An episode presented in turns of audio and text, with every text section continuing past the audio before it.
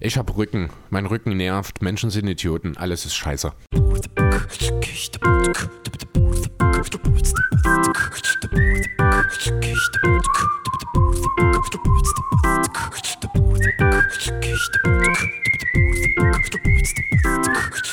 Hey Freunde, hier sind wir wieder, euer Erbe-Podcast. Chris, eigentlich war das ja die Probespur, aber ich fand es so schön, wie du deinen Gemütszustand. Alles ist scheiße. Alles ist scheiße. Ich hab Rücken. Menschen sind Idioten. Es Das- ist einfach so. Das haben wir doch schon mal gehört. Ja, jede Woche wahrscheinlich, oder? Du zumindest. In der Aufnahme haben wir es bisher selten gehabt. Aber es war wirklich eine sehr schöne Aussage. Die fand ich gut, dass du da direkt auf die Idee gekommen bist. Ja, es war auch einfach wunderschön. Wer auch Rücken hat, ist Markif Morris, oder? Äh, Ja, offenbar ein bisschen mehr, als die meisten erwartet haben. Er ist jetzt 30 Spiele raus. Ich habe das auch selber gar nicht so richtig auf dem Schirm gehabt, dass er wirklich nach diesem, ja, Jokic-Tackle nenne ich es an der Stelle mal, wirklich jetzt seitdem draußen ist, sind 30 Spiele, wurde jetzt äh, von den Medien nochmal aufgenommen und der gute Markiv hat sich dazu natürlich nicht lumpen lassen und sich zu Twitter geäußert. Ich lese einfach mal den Tweet vor.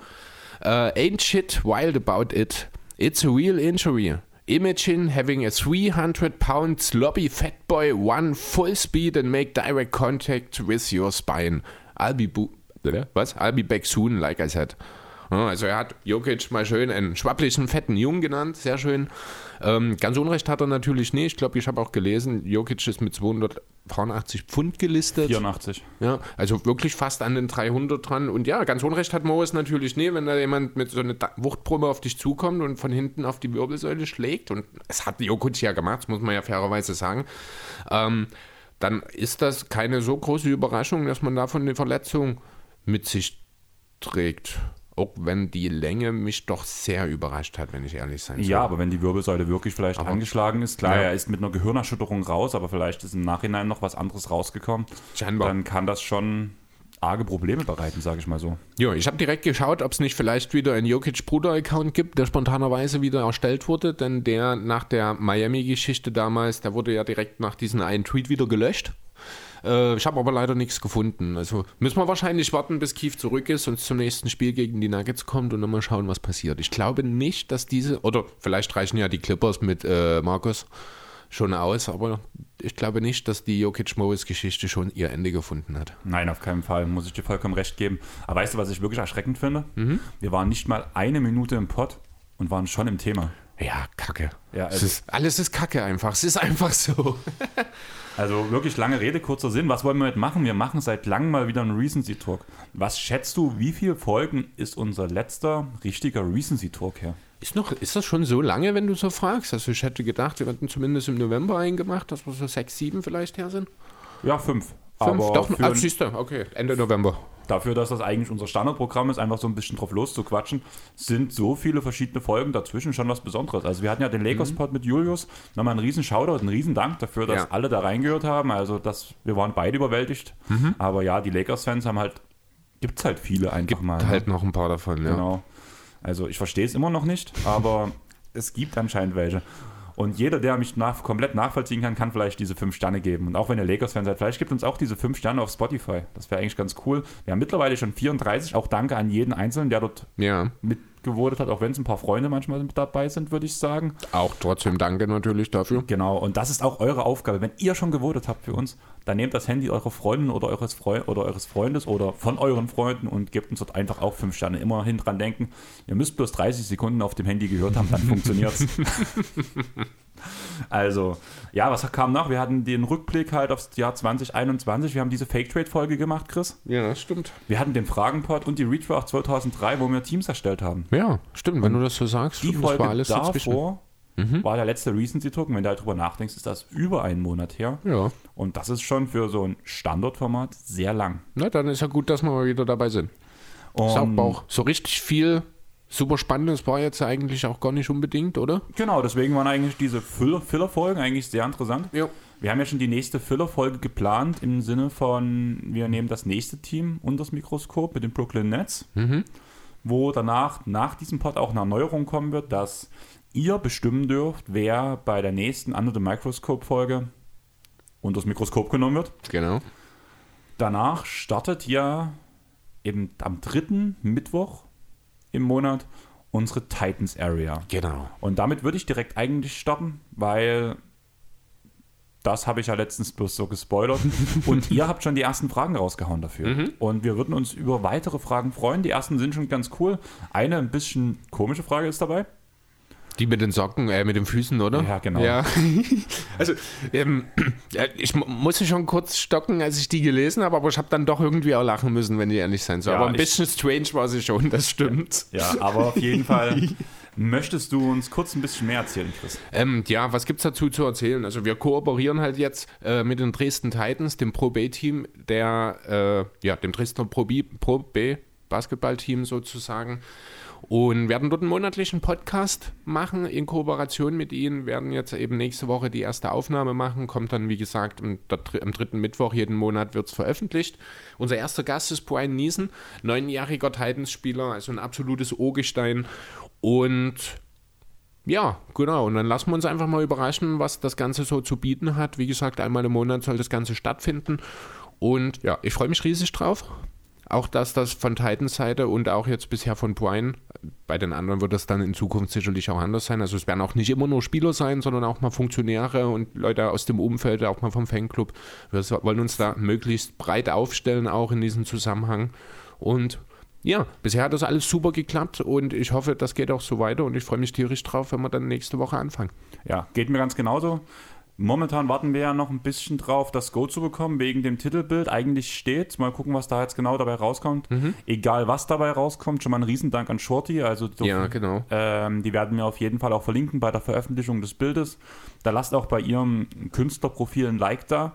Die hat ja damals schon unser T-Shirt-Design gemacht und unser Das Logo war Flo. Flo, ne? Genau, stimmt. Logo war Flo. Die Abänderung kam von Shorty. Ja. Sie hat jetzt auch unsere Titans Area designt. Wir beide sind zufrieden. Mal gucken, ob, es- ob wir es behalten können. Irgendwie glaube ich schon dran, dass es so bleibt, wie es ist, muss ich ganz ehrlich sagen.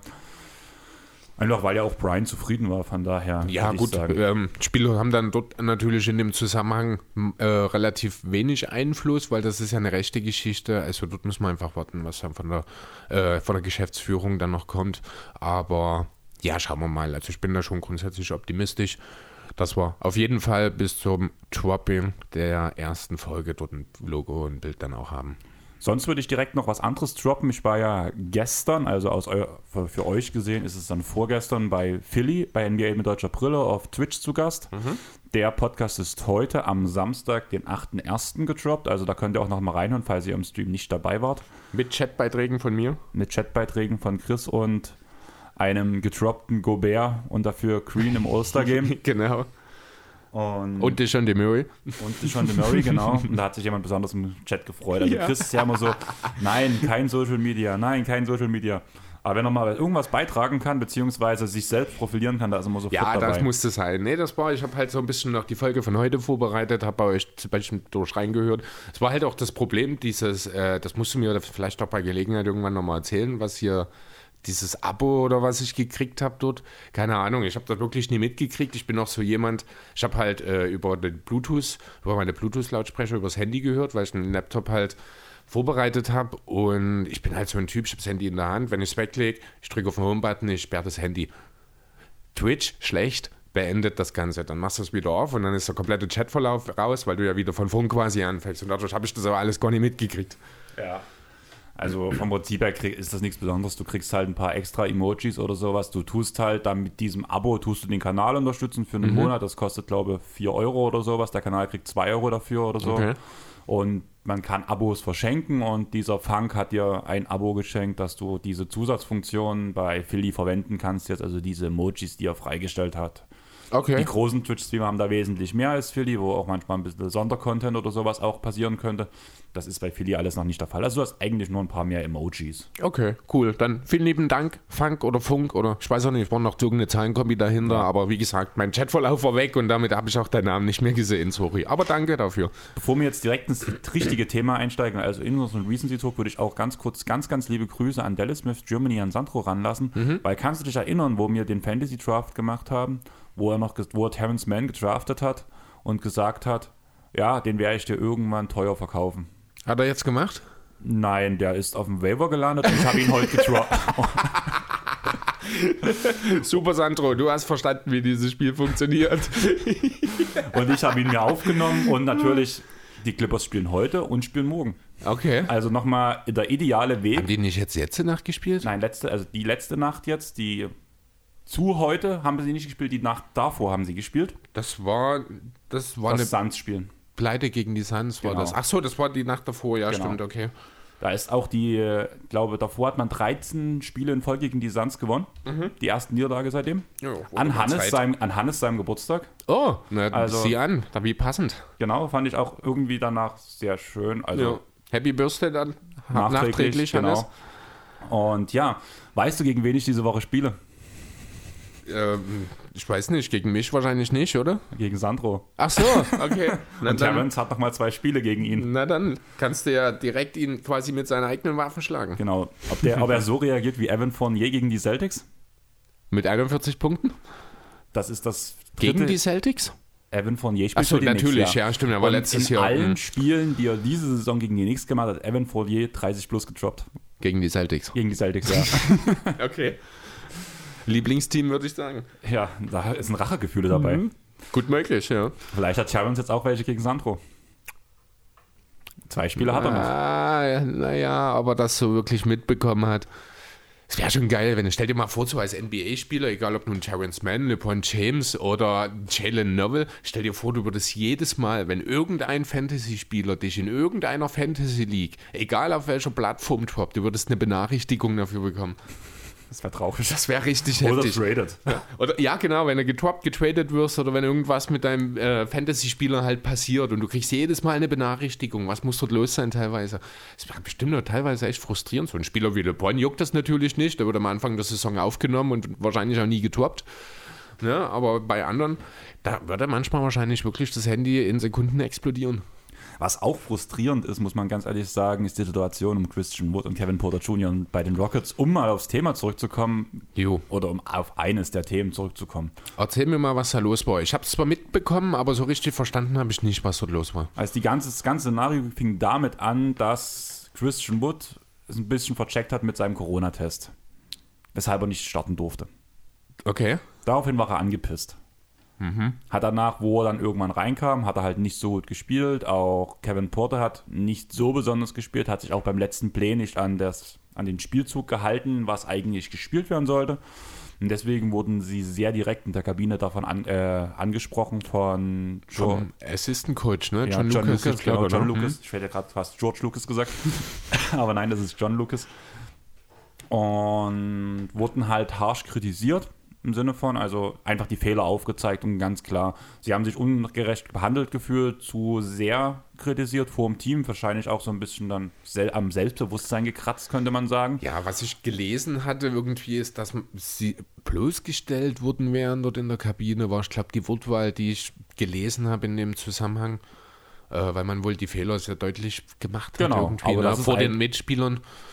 Muss man doch machen. Ja, also man war halt nicht dabei. Das ist ein bisschen schwierig. Es ist halt immer auch eine Frage der Art und Weise und ob es sinnvoll ist, in der Halbzeitpause äh, dort auf die dann einzuprügeln. Ich meine, dass Christian Wood bockig ist, weil er einen klaren Verstoß begeht und deswegen nicht starten kann, das ist nochmal ein anderes Thema. Äh, das ist auch sehr albern. Ähm, aber mich würde halt sehr interessieren, wie diese ganze Sache stattgefunden hat. Dass es dann, also Porter muss ja irgendwie Zeug durch die Gegend geworfen haben dann, ne? Also ich weiß nicht, wo ich es gehört habe. Angeblich war es sogar wieder Essen. Okay, also Allerdings ich habe habe ich, ich hab auch bloß von Gegenständen Von- genau, gelesen. ja. Aber in einem Pod habe ich gehört, dass die Aussage, es war wieder Essen, so wie in Cleveland damals schon. Okay. Ja, keine und auch Ahnung. Cleveland war ja nicht der erste Fall, sondern am College gab es ja auch schon solche Vorfälle, was ja der Mhm. Grund war, warum er in der Draft so krass gesunken ist. Weil vom Talent her, muss man ja wirklich sagen, ist er ein wichtiger Spieler. Ja, weil er halt auch ist, er ist ja auch mehr oder weniger nach Houston gedumpt worden. Das Genau. muss man ja auch sagen. Also die Cavs wollten ihn loswerden, weil er ein Problemcharakter ist, sage ich mal. Aber ja, das Talent lässt halt sehr lange sehr viele Sachen kaschieren, aber irgendwann nicht mehr, weil man muss dann irgendwann an den Punkt kommen, wo man erwachsen wird. Ja, und wenn halt der Punkt ist, dass am College hat es das schon nicht kaschiert. Deswegen ist er im Draft so tief gefallen. Sonst Mhm. wäre er wahrscheinlich ein Top-10-Spieler gewesen. Ja. Danach bei Cleveland, wo er von der Verletzung zurückkam und danach Torian Prince seinen Spind bekommen hat und er sich zu den jüngeren Spielern rübersetzen musste, wo er danach mit, wirklich mit Essen geworfen hat. jetzt diese Aktion mit Gegenständen oder halt mit Essen, je nachdem, was es genau ist. ja auch egal, was es ist. Er hat irgendwas durch die Gegend geworfen, weil er sich angegriffen gefühlt hat oder irgendwas. Das ist nie die richtige Reaktion darauf. Da muss man nicht drüber reden. Und hat danach direkt die Arena verlassen. In der Halbzeit. Kurz darauf dann noch, genau. genau. Ja. Ähm, ja, schwierig. Das Boot ist da geblieben, oder? Boot ist da geblieben, ja, ne? hat sich aber geweigert aufzulaufen. In der zweiten Hälfte, genau. genau. Ich glaube, bloß ein paar Minuten in der ersten. Es hat auch nicht gut aus, wenn mich nicht alles täuscht. Ja. Also ähm, da diesen Peak, den Houston kurz hatte, wo sie die ganzen Spiele in Folge gewonnen haben, genau das, was davor passiert ist, passiert jetzt gerade wieder. Ja, Houston ist wieder die Witzfigur der Liga, so ein bisschen genau. gefühlt. Witzfigur ist vielleicht ein bisschen übertrieben, aber ähm, das schlechteste Team der Liga. Ja, zumindest des Westens. Ja an die Matches kommt halt keiner ran. Ja, auch Detroit sind momentan noch vier Spiele dahinter. Also vier Siege, aber nur eine Niederlage mehr. Ja, aber dort geht es wesentlich steiler bergauf. Vor allem ja, Sadik B spielt überragend. Das ist wohl wahr. Da gibt es einen Plan. Das ist in Houston momentan alles schwierig, weil du halt auch immer noch Dutzende übertrieben Veteranen hast, die dort eigentlich in dem Team nichts mehr zu suchen haben. Also Houston ja. muss auch irgendwie bis, äh, ich glaube, 10. Februar ist die Deadline, bis dahin definitiv noch was gemacht haben. Ich hoffe ja noch so ein bisschen drauf, dass Eric Gordon bei den Clippers landet. Wie soll denn das funktionieren? Plazzo plus, ähm, ich glaube, der Ibaka-Deal ist das, glaube Aha, okay. Wäre das. Wäre auf jeden Fall Fe nicht uninteressant. Und im Februar ist ja Kawhi wieder zurück, sprich du mhm. hast danach, brauchst wieder Shooting und das bisschen und ein bisschen Playmaking bringt Gordon. Ja. Ein bisschen Playmaking bringt Kawhi, sprich du kannst durch die beiden auffallen und die beiden funktionieren in Kombination besser einfach. Ja, das mag sein. Ist vielleicht ganz interessant, aber ich glaube, an Eric Gordon werden einige Teams interessiert sein. Deswegen äh, muss man dann schauen, ob das wirklich der beste Deal ist, weil das ist nichts, was Houston auch nur ansatzweise interessiert. Warum sollte Houston für Bledsoe und die Baka traden, wenn da nicht mindestens ein First Rounder mitkommt? First Rounder gibt es halt keine. Eben. Wenn, dann muss halt so ein Spieler wie BJ Boston oder Keon Johnson oder sowas mit. Boah, würde mir an Houston Stelle auch nicht reichen. Vorteil für Houston ist, weil man muss Gordon mindestens noch zwei Jahre bezahlen. Der Vertrag von Bledsoe ist nächstes Jahr nur noch drei Millionen wert. Er ist nur noch drei Millionen garantiert und Ibaka läuft aus. Das ist überhaupt kein Argument für Houston. Also glaube ich überhaupt nicht, weil Houston hat überhaupt keine finanziellen Probleme. Der, der äh, das Interesse an Eric Gordon ist absolut da in der Liga. Ähm, bei wahrscheinlich 25 Teams oder sagen wir mal bei 15 Teams, die sich am Ende irgendwo im erweiterten Contender-Kreis sehen oder zumindest als Playoff-Team, die können alle einen Spieler wie Eric Gordon vertragen.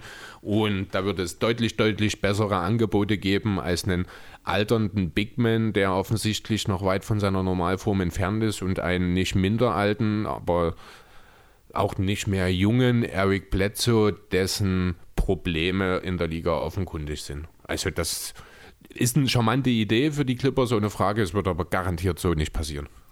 Vor allem die Probleme, die Bledsoe mitbringt, die sind bei Houston irrelevant.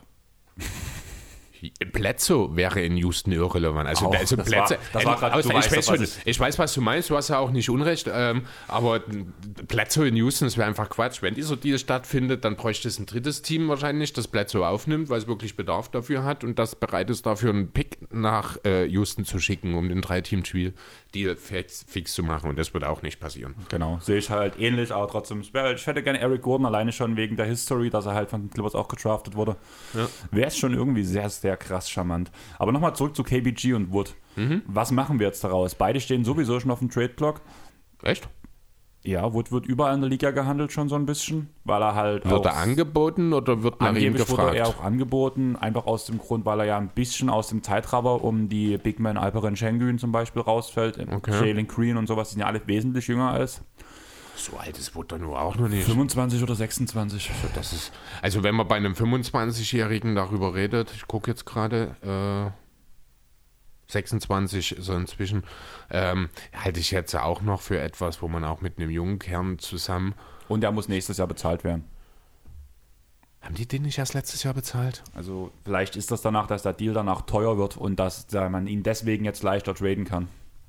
Das könntest du ja noch mal kurz gegenchecken. Ich schau mal kurz nach seinem Vertrag jetzt, weil ich könnte, ich schwöre, hat er nicht, der ist doch in Houston, hat er doch unterschrieben. Der ist doch nicht per Trade. Der ist von, von, Detroit, hat ihn nicht bezahlen wollen und ist dann nach Houston gegangen. Das ist, glaube ich, hm? schon zwei oder drei Jahre her und ich weiß hm. nicht, wie lange der Deal ging.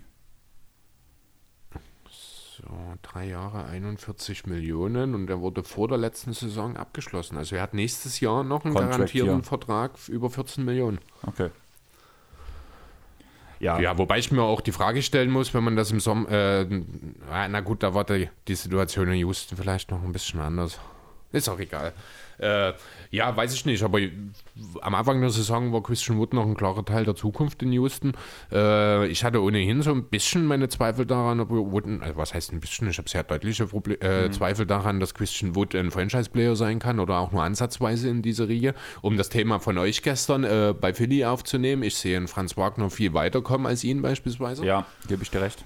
Ähm, aber ja, es gibt mit Sicherheit Teams, die durchaus jemanden wie ihn gebrauchen könnten, der ja den offenen Dreier trifft als Spot-Up, der zumindest gewisse, eine gewisse Agilität auch defensiv mitbringt, auch wenn jetzt ich behaupten wollte, dass die Motivation dort so ein bisschen abgeht.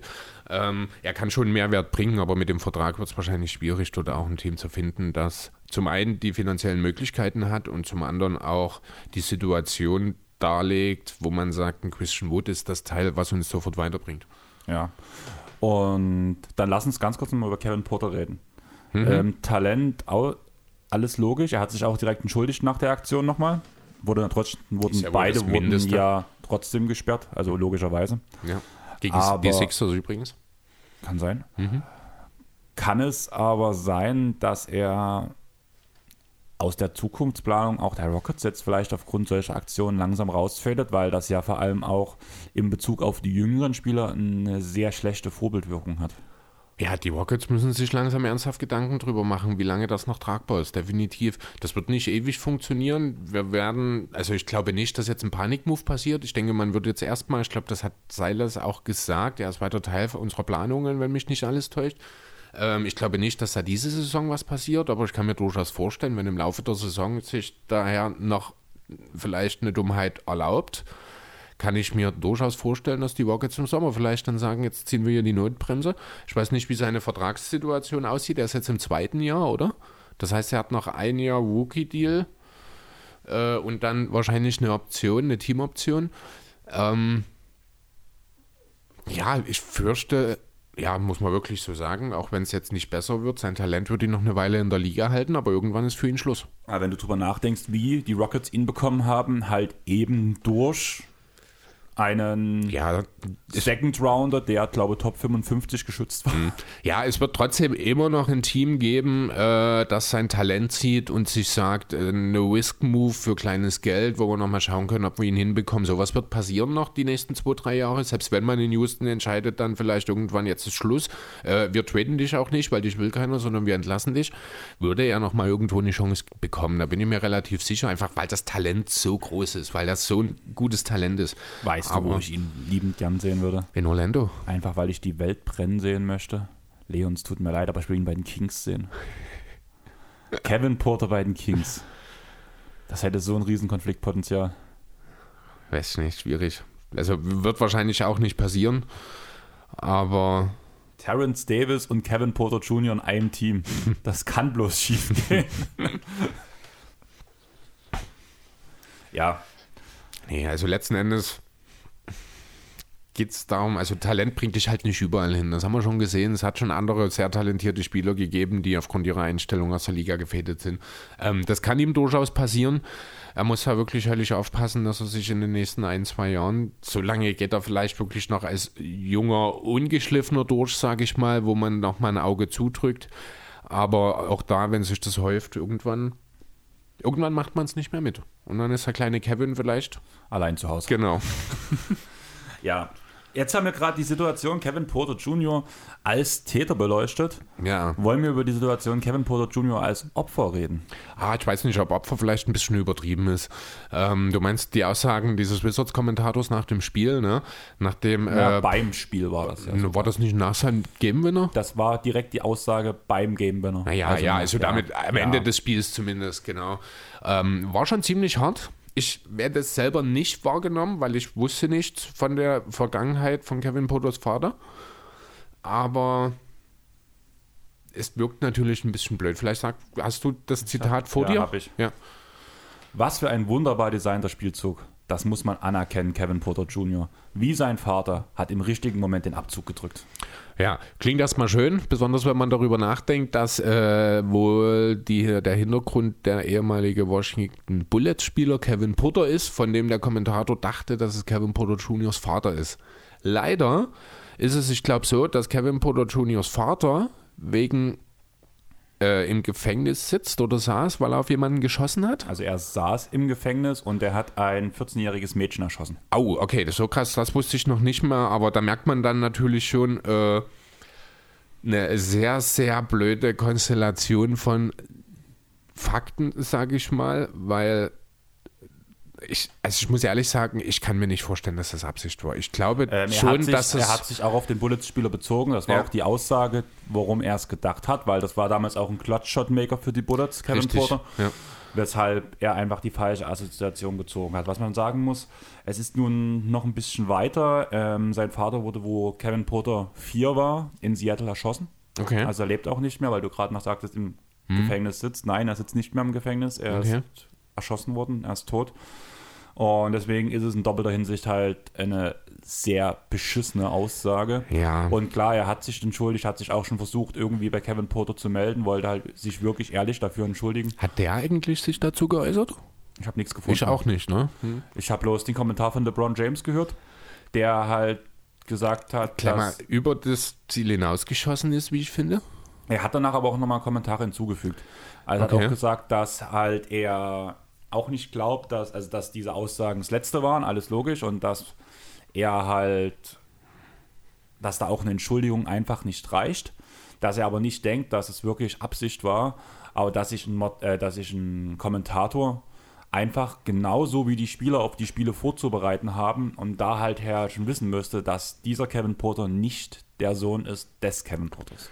Ähm, naja, also das ist schon sehr viel, was, wo ich sage, das ist auch einfach übertrieben. Also, ne, wir müssen nicht drüber reden. In dieser Konstellation sind diese Aussagen natürlich extrem schwierig und nicht gut und alles drum und dran. Das Einfach scheiß Umstände. Die, ja, genau. Ne, natürlich hat Le Bon auch ein Stück weit recht zu sagen, äh, so ein Reporter bereitet sich oder sollte sich dort auch darauf vorbereiten. Andererseits würde ich als Moderator, Kommentator eines Spiels mir auch nicht die Familiengeschichte jedes einzelnen Spielers des gegnerischen Teams anschauen. Dann und, würde ich- warte kurz, äh, und wenn das in dem Ges in dem Spiel nun mal sich gerade so entwickelt. Ich meine, es war Crunch Time, es war ein Game Winner letzten Endes. Es ist, am Ende hat er das ganze Spiel, die ganze Zeit auch in der Vorbereitung noch nicht einen Gedanken darüber verschwendet, ob das vielleicht dessen Sohn ist. Und dann kommt diese Situation und er fühlt sich halt, also sein könnte, nicht ist natürlich, ne?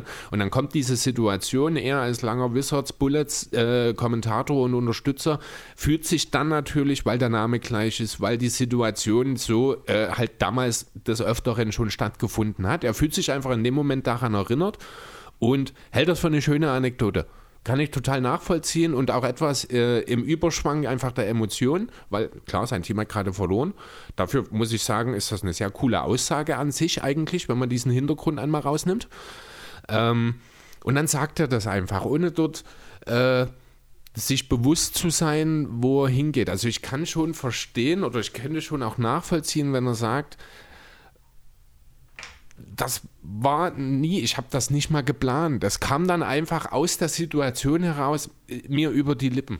Also wie gesagt, ich glaube auch wirklich, dass es keine Absicht war. Ich glaube auch, dass diese Verbindung zu diesem Bullets-Spieler kam, weshalb diese Aussage kam. Alles richtig. Ja. Ich muss halt ehrlich sagen, ich sehe es so ein bisschen aus dem Punkt, ich musste selber nie ein Spiel kommentieren. Allerdings, da ich ja relativ viel ähm, God Next höre und im Fragenpod wird gefühlt in jeder fünften, in jedem fünften Fragenpod bzw. Fragenstream wird gefragt, Dre, wie bereitest du dich auf ein Spiel vor? Und unter anderem sagt er jedes Mal, ich gucke mir von den wichtigsten Spielern des Teams das BK-Ref-Profil an, guck nochmal, wo, sie äh, wo sie gedraftet wurden, in welchem Jahr, wo danach ja auch die Familienzugehörigkeiten stehen, von Cousin oder auch Onkel fünften Grades wird da ja mit aufgelistet, wo halt, was du ja schon, wenn du gegen die Rockets spielst, auf dein Team brauchst du dich ja nicht so sehr vorbereiten, weil das weißt du ja alles an seiner Stelle. Ja. Und wenn du dich aufs gegnerische Team vorbereitest, musst du mit Kevin Porter rechnen, dass du zumindest ein bisschen was über ihn wissen solltest, bin ich der Meinung. Klar, du guckst eher auf ein Shot-Profil, guckst, wo er gerade gut und wo er schlecht ist, wie die, wie die Saison für ihn läuft. Ja. Aber du guckst halt schon mal in den Kopf rein, wo halt auch die Familienzugehörigkeiten stehen. Pass auf, zusätzliche Info zu Kevin Porter Jr. Also es stehen keine Familieninformationen da, aber wenn man nicht hundertprozentig aufmerksam dort drauf schaut, gibt es hier eine zusätzliche äh, Unterstützung dieses Missverständnisses. Denn Kevin Porter Jr. ist in Seattle geboren. Und in welchem Bundesstaat ist Seattle? In Washington. Und Seattle ist halt auch sein Vater verstorben, wie ich vorhin gesagt habe. Genau, ne? Und er ist halt auch dort äh, an die äh, Highschool gegangen. College, USC dann nicht mehr, aber er ist halt wirklich auch im Bundesstaat Washington, ist er, auf, ist er geboren und aufgewachsen. Wenn du dort dann auch nicht genau hinschaust, liest du Washington, das kann dann vielleicht für den Moderator in dem Zusammenhang dann auch nochmal so unterbewusst diese, diesen Gedanken, der sich dort vielleicht gefestigt hat, Ja, einfach ich glaube, das ist einfach ein Flüchtigkeitsfehler Ist gewesen. es. Es ist halt- Und das, wie gesagt, das würde ich dem jetzt auch nie negativ anlasten. Ja. Aber das ist halt wirklich der Punkt, wenn du deine Arbeit richtig machst, liest du das Profil halt auch richtig. Das ist, was LeBron sagt. Ja, aber er wenn du halt- deine Arbeit richtig machst, dann, äh, um dort den Bezug auf Le Pont zu ziehen, dann kannst du auch nicht einfach gleich äh, im Internet anfangen, Schüsse abzufeuern. Und das, ist das, was Le Pont gemacht hat. Das war ja kein rationaler Post, sondern das war, eine, das war ein Angriff. Das macht LeBron ja aber leider jetzt schon ein paar Jahre. Seit längerem schon, ja. Und dort hat er auch wirklich ein bisschen Sympathien verloren, weil ich denke, dass äh, Le Pont auf Twitter sehr zum Ak dem Aktionismus verfallen ist.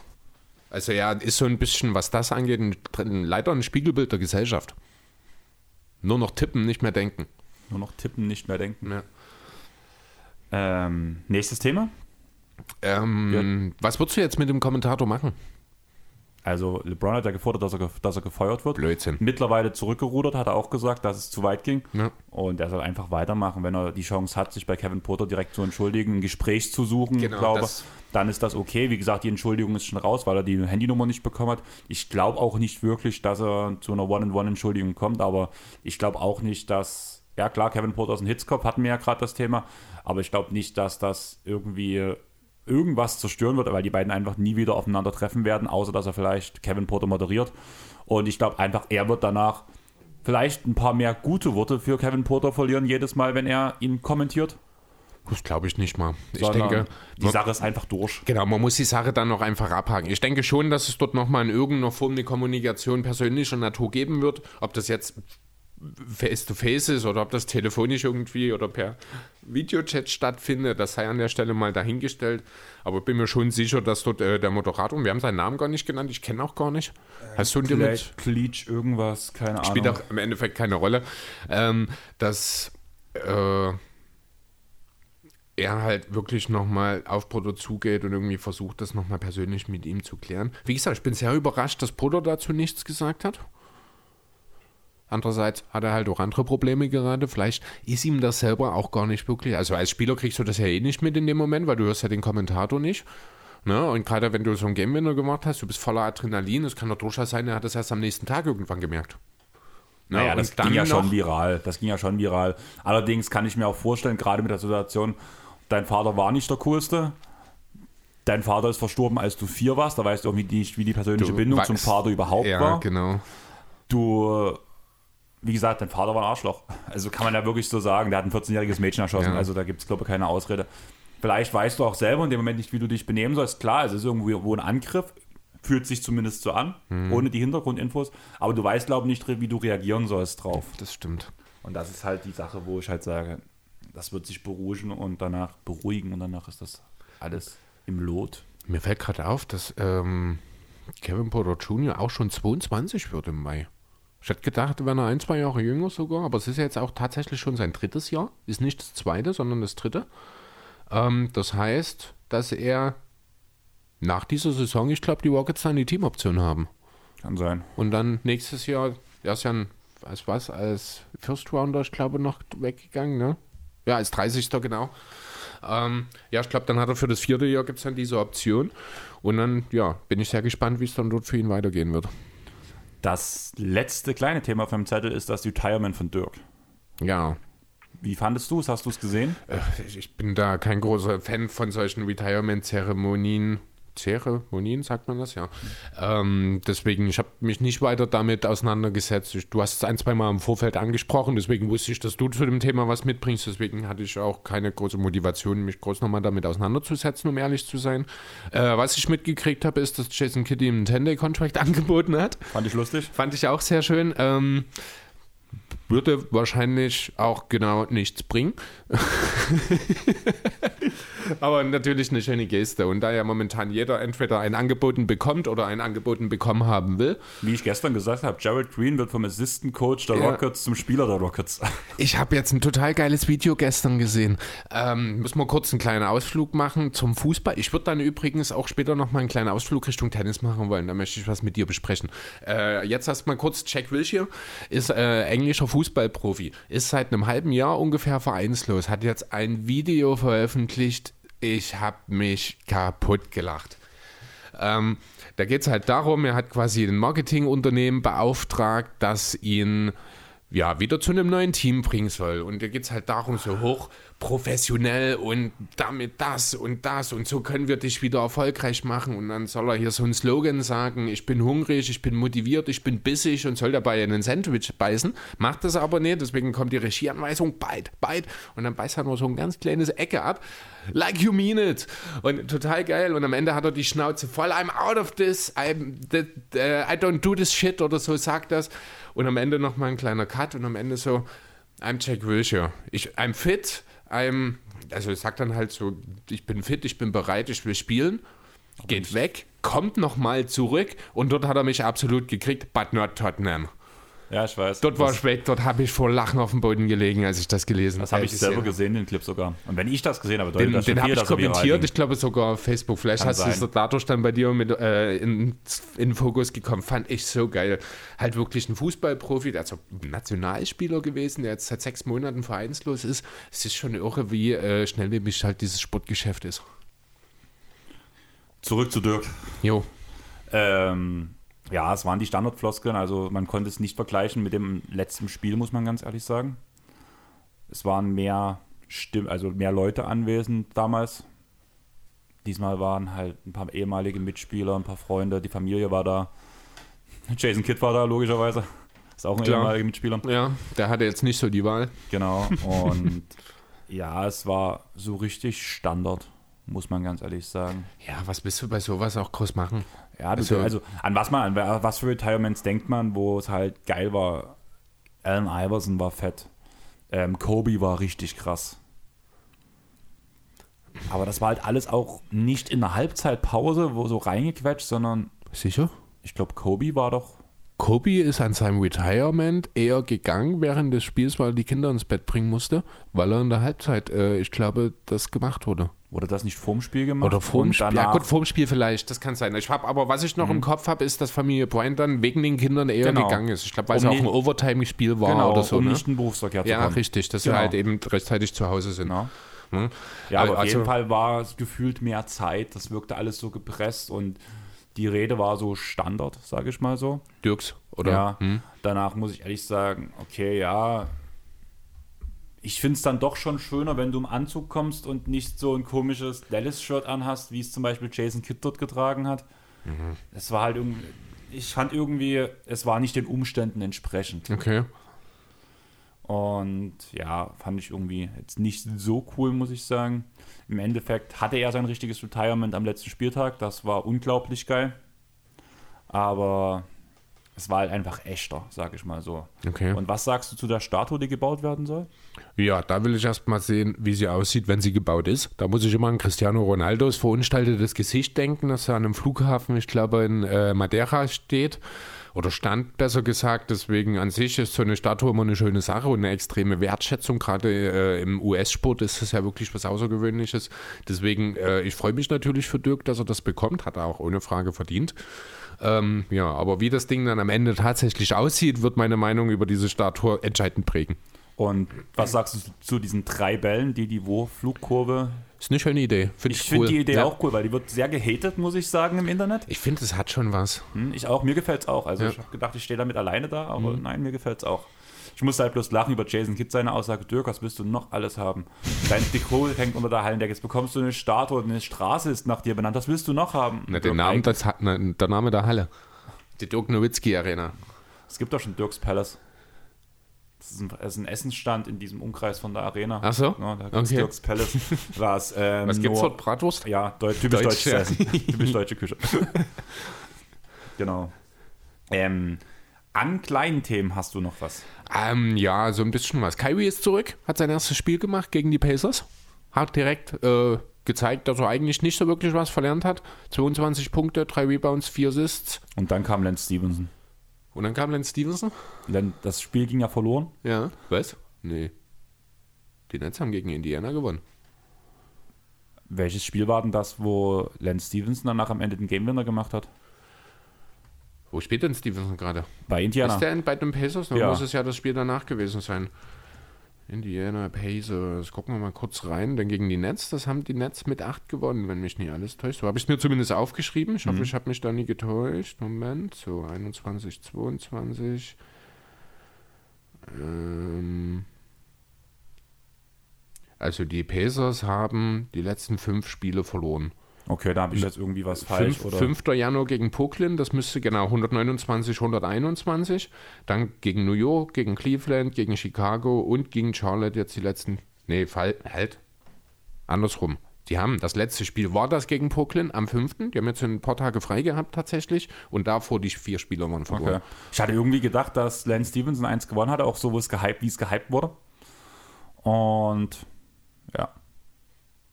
Und Ich hatte irgendwas von dem Game Winner gelesen, aber okay. Es kann ja vielleicht davor sein, ich war jetzt bloß Vielleicht auf der Startseite gerade, dort werden halt nur die letzten fünf angezeigt. Vielleicht war es auch ein- bloß ein Buzzer wieder irgendwie, dass ich das damit gerade irgendwie Kann verwechsel. natürlich auch sein, dass es ja ein Halbzeitbasser Mhm. oder sowas vielleicht war.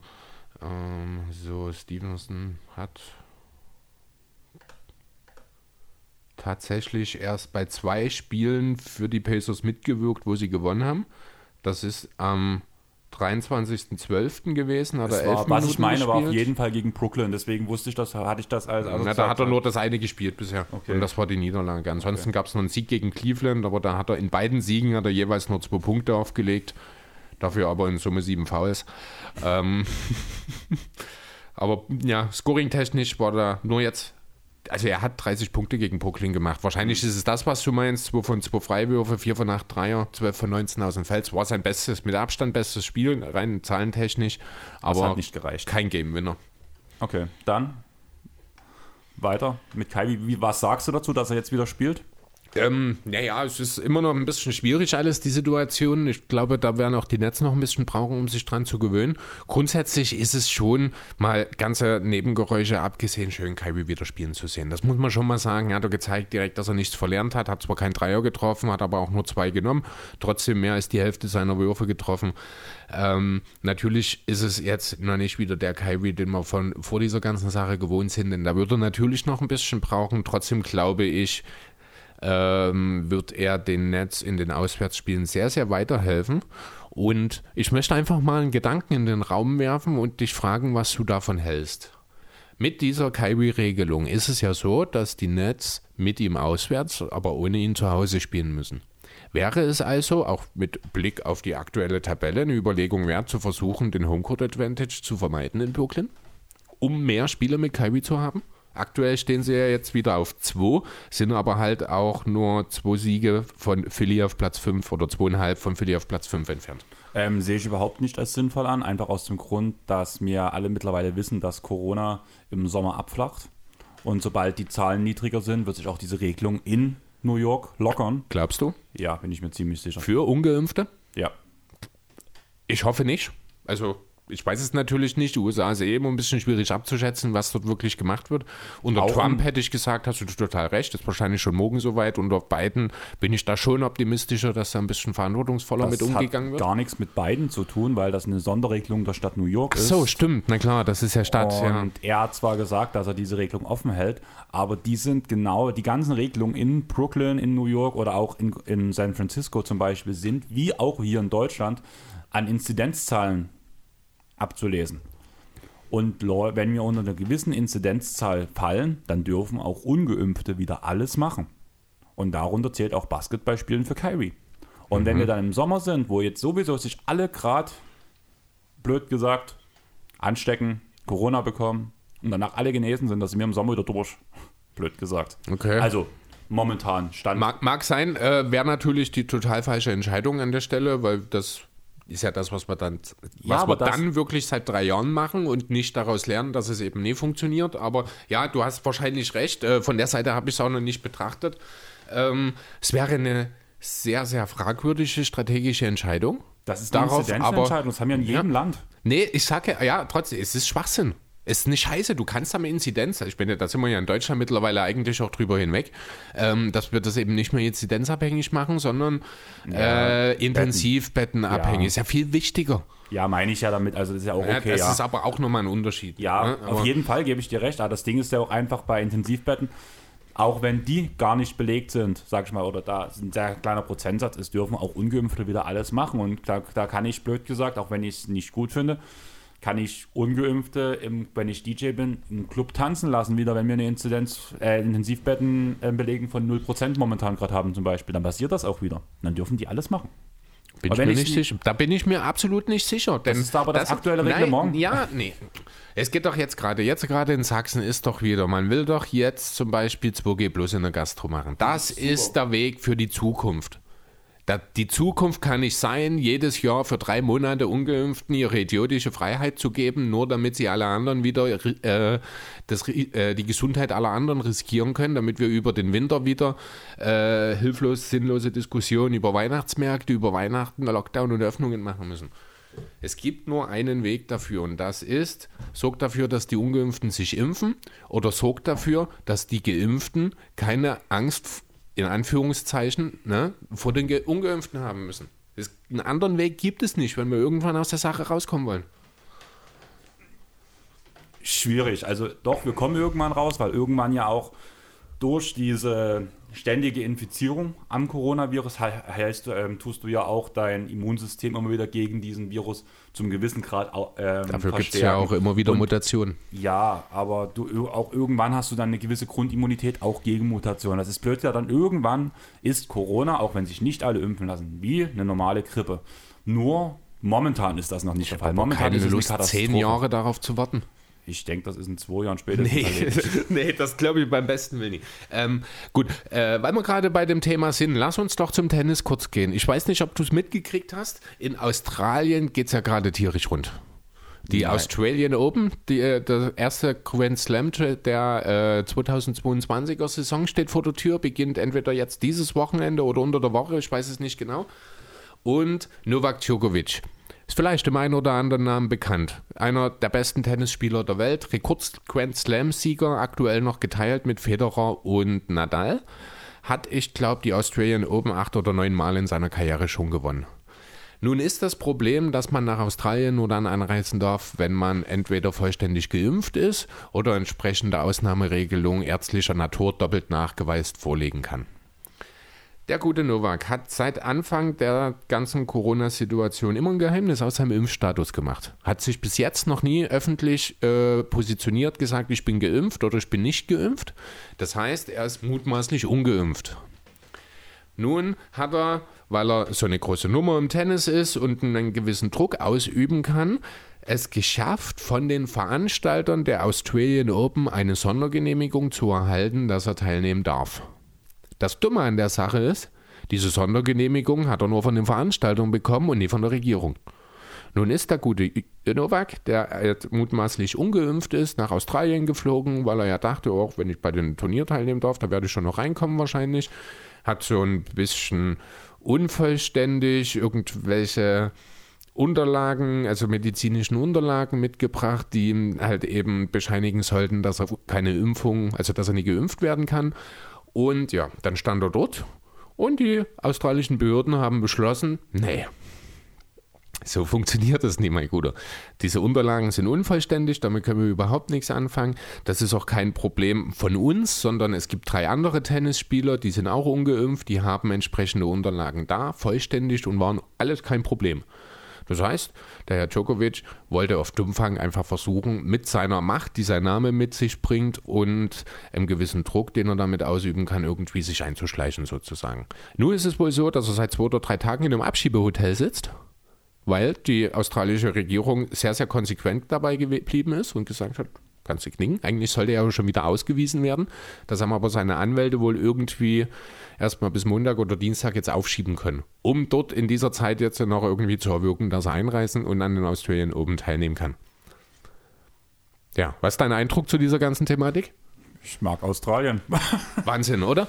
Ja, also es war ja sowieso, wir haben ja vor einem guten Jahr sehr viel über Australien auch geredet, einfach weil Vanessa ja dort unten war und ich erzählt habe, wie dort Ja. Corona gehandhabt wird. Vielleicht- sowas, was wir ja als sehr positiv gesehen haben, aber einfach was aufgrund der Insel, sage ich mal so, halt viel, viel einfacher zu managen ist, als es zum das, was Beispiel du Europa jetzt ist. denkst, das ist viel mehr Neuseeland, ich glaube, als Australien. Denn Australien, die Bevölkerung ist mit am meisten gebeutelt worden, denn die hatten weltweit mit den längsten Lockdown überhaupt. Also die waren fast ein komplettes Jahr im Lockdown. Ich glaube, zwölf, zehn, neun oder zehn Monate. aber nicht aufgrund von, wir haben Corona und das war auch nicht komplett Australien, sondern sobald die Nein, das war alles in Australien. sobald, Vanessa war doch unten in der Zeit. Wir haben oft genug drüber geredet. Sobald auch nur ein Fall aufgetaucht ist in Australien, wurde in einem gewissen Kilometerumkreis alles dort zugemacht. Ja, ja. Und logischerweise war dann halt immer bei einem Fall, hattest du das sehr viel. Aber also war es quasi de facto immer. ja, aber trotzdem war danach bei denen relativ schnell die Möglichkeit, wo bei uns alles drunter und drüber ging, dass Vanessa Festivals war, Indoor-Discos und so weiter, weil die es einfach komplett aus, ähm, ausgestanden hatten. Weil die danach auch konsequent niemanden mehr einreisen gelassen haben. Ja, weil die halt auch als Bevölkerung konsequent eben diesen Weg mitgegangen sind. Das kannst Genau. du ja dir in Deutschland Genau. auch gar nicht vorstellen. Und Ähm. da ist aber diese geografische Beschaffenheit ein sehr wichtiger Punkt dabei, dass man nicht einfach in Australien mal über die Grenze spazieren kann. Ja. Na, vor allem haben halt auch wirklich die Bevölkerung hat wirklich viele Opfer gebracht dort in Genau. Australien. Ich finde auch deutlich mehr als wir bei uns. Das muss Viel, man viel schon mal mehr. so sagen. Einfach weil hier bei uns es einfach zu viele Leute gibt, die gar nicht bereit sind dafür und leider auch viel zu viele Plattformen haben, um diese, ja, dieses Unverständnis, sage ich mal, kundzutun. Ähm, ja, jedenfalls finde ich das, ich finde das super, wie das in Australien gehandhabt wird. Ich kann auch wirklich nur hoffen, dass dieser serbische Vollidiot, ich kann es nie anders sagen, tut mir leid, äh, schnellstmöglich dort wieder raus ist. Und wenn ich höre, was denn sein Vater dann vor Mikros noch sagt, der Novak Djokovic als den Helden der Freiheit proklamiert, weil er ungeimpft in Australien jetzt in sowas ähnlichem wie Abschiebehaft sitzt, da könnte ich im Strahl kotzen, ganz ehrlich. Das musste ich kurz loswerden. Das hat mich so aufgeregt, auch diese Woche, als ich das alles gelesen habe. Äh, ich dachte, ich kann dich da ein bisschen mitten und du nimmst das alles sehr gefasst auf. Das enttäuscht mich fast ein bisschen gerade, um ehrlich zu sein. Ich bin in Deutschland, da gibt es ganz viele solche Idioten. Ja, das ist, ist die gibt es überall. Aber was mich stört halt, ist dann jemand mit so einer breiten, ja, mit so einer, mit so einer Macht einfach. Jemand so bedeutendes. Das lässt sich ja Ja, Tennis aber ist- dann ganz ehrlich, da, was heißt mit einer breiten Macht? Dann guck nach Australien in der Regierung. Da hast du auch mit jemand, der noch mehr Macht hat als dieser Mensch und der das in seinem ganzen, der ein ganzes Volk als Corona-Leugner leidet. Da gibt, da gibt, ähm, der Prä- Präsident von Brasilien ist ein Corona-Leugner. Brasilien, du hast, Ne? ich hab, bei mir kam gerade Australien an. Nee, Brasilien. Ja, du brauchst ja bloß bis nach Ungarn gucken. Ja, ich meine halt, aber das, sind, das sind Menschen, die in einer Führungsrolle stecken und ihr ganzes Volk so leiten, Mhm. wie sie es als Leugner sehen. Da sehe ich nie irgendeinen Tennisdeppen, der in ein Land so irgend, der sich irgendwas raus versucht rauszunehmen. Da bin ich eher drauf, dass ähm, Australien das sehr gut handhabt. Aber das Ja. richtige Problem, ja, oder das schwerwiegendere Problem ist nicht der Tennisspieler, sondern die Chefs Das der sehe ich, Länder, ähm, wie halt zum Beispiel der brasilianische Präsident. du hast da natürlich nicht ganz unrecht, aber ich finde, damit ähm, unterschätzt du den Einfluss, den solche Leute auf diese ganzen Querdenker-Idioten haben. Nein, Schau dir doch einfach mal an, was mit Joshua Kimmich passiert ist, nachdem er sich im Dezember hin, oder im November war es, ich glaube, noch hingestellt hat, gesagt hat, ich bin nicht, äh, ich bin nicht geimpft, weil dieses und jenes. Wer hat denn dort reagiert? Wer hat denn wochenlang Joshua Kimmich gefeiert wie ein, wie ein Helden? Ähm, ich würde sagen, diese ganze Thematik Kimmich, ja, gefeiert wie ein Helden, haben es halt die Idioten. Ja, aber, genau mindest, aber der Aufschrei war mindestens genauso groß von der Gegenseite, was für ein Idiot ist, wo wir uns selber Darum auch es dazu nicht. geäußert Es haben. geht nie um den Aufschrei auf der Gegenseite. Es geht darum, dass du mit Menschen, also dass Menschen, die eine öffentliche Verantwortung haben. Und das beinhaltet jeden einzelnen verdammten Sportprofi. Ganz egal, ob der Fußball, Tennis, Basketball oder Rasenhalmer spielt. Der hat eine öffentliche Verantwortung. Und mit dieser öffentlichen Verantwortung sich hinzustellen und Millionen von Querdenkern auf der ganzen Welt eine Plattform zu geben und eine, eine eine Leuchtfigur, so ist regelrecht. Und da ist ja das, was Djokovic und sein dämlicher Vater machen, nochmal um einige Stufen schlimmer als das, was Kimmich gemacht hat, weil der war ja. subjektiv und er hat, er, er war nüchtern, er hat es halt einfach ja, in dem Moment nie besser gewusst. Es klingt auch doof, aber es ist bei Kimmich, ich glaube, ein Stück weit der Fall. Djokovic ist rein auf Provokation, der will nichts anderes als die Regeln beugen.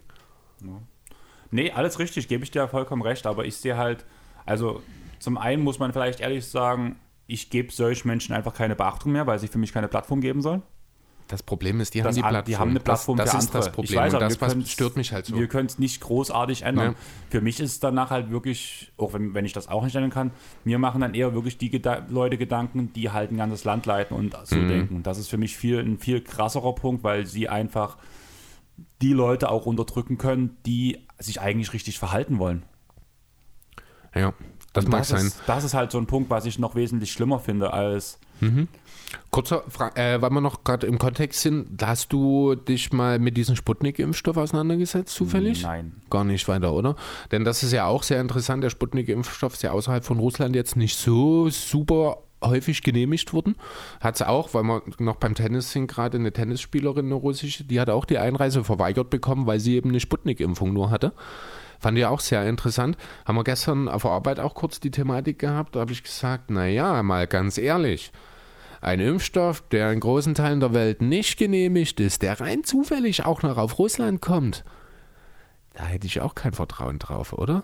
Ja, ich würde es von Russland unabhängig machen, weil die haben nee, auch. Ich finde, gerade das ist das Entscheidende für mich. Ja, aber wenn es halt ein, ein, Impfstoff wäre, der in Russland hergestellt wurde und von allen anderen danach halt auch genehmigt wird, dann ist die Sache gut.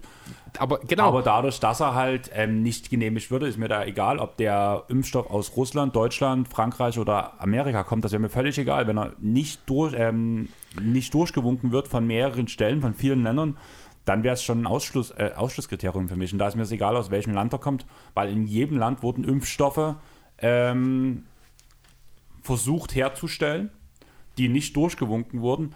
Nur dieser Sputnik-Impfstoff ist halt einfach, weil es was Regionales ist in Russland, das auch so ein großes Land ist, was so viel Ausstrahlkraft hat, wurde das halt sehr hoch gepusht, dass es den gibt und dass er dort verimpft wird. Während das in anderen Ländern einfach klein gehalten wurde. Weil einfach Russland ein lauteres Land ist als. Wie klein gehalten? Wie meinst du das? Man hat nicht so sehr mitbekommen, dass in anderen Ländern auch nach Impfstoffen geforscht wurde und welche danach auch verimpft wurden. Darum, darum geht es ja gar nicht. Es geht ja einfach darum, dass man, also ich habe ja grundsätzlich von allem, was aus Russland kommt, muss ich ganz ehrlich sagen, habe ich Zweifel. Ne, das liegt einfach in der Natur des Staates und der Regierung. Ich meine, wir müssen da nicht über Krim, über Ukraine und hast du nicht alles reden, über die ganze Österreich. Ich meine, schau dir den Energiemarkt an, da hat unser guter Wladimir auch einen sehr, sehr großen Anteil daran. Ähm, und Russland ist einfach kein Land, ich will jetzt auch nicht zu politisch werden, aber äh, ich traue denen nicht. Tut mir leid, es, es gibt keinen, nichts. Putin auf, nicht. Nee, es gibt nichts, was mich dazu bringen könnte, etwas aus Russland äh, zu vertrauen, wie halt beispielsweise ein Impfstoff oder sowas, wenn es den wirklich nur in Russland gibt. Verstehst du? Ja, ist ja logisch, aber das würde ich auch zum Beispiel mir in China sagen bei gewissen Punkten. Ja, aber das wäre halt nochmal, also ich will, was ich halt sagen will, ist, Russland ist was anderes dort als die Slowakei, als Australien, als Guatemala. Ne? Verstehst du, was ich will? Ich finde, Russland in dem Zusammenhang ist halt wirklich nochmal auch die Herkunft entscheidend. Aber ich glaube, wir sind ein bisschen zu weit vom Thema abgekommen jetzt, oder? Ja, war gerade mal ein Stück Real Talk und ich würde sagen, um von dem Real Talk ein bisschen wegzukommen, ich habe ein Quiz für dich vorbereitet, ich habe es dir schon mhm. angekündigt. Ein Wer bin ich? Okay. Ich habe vier Spieler für dich. Ja. Hatte erst sechs, habe dann gemerkt, dass es doch dann vielleicht ein bisschen ausartet. Mhm. Ähm, zwei Legenden, die nicht mehr spielen. Okay. Und zwei aktuelle Spieler. Okay, na dann. Wir fangen bei der, Legende, bei der ersten Legende an. Mhm. Ich wurde am 16.11.1982 in Florida geboren. Eine Legende, die 82 geboren wurde, das heißt noch nicht lange aus Genau. der Liga. äh, Willst du dir das aufschreiben nebenbei oder? Ähm, ich dachte ja. schon, du hast ein Word auf jeden Fall Was? offen. 16.11.82. Genau, in Ja. Florida. Weißt du es schon? Nee. Nachdem ich in fünf Jahren auf sechs Highschools war, wechselte ich direkt in die NBA. Okay. Weiter? Mein Zweitname ist Casares.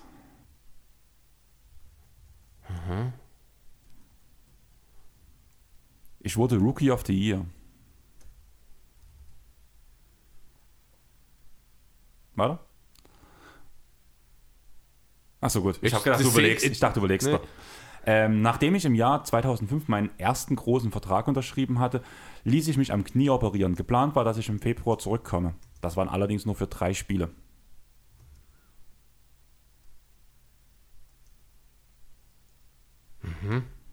Nein? Ich blieb leider, un leider ungekrönt.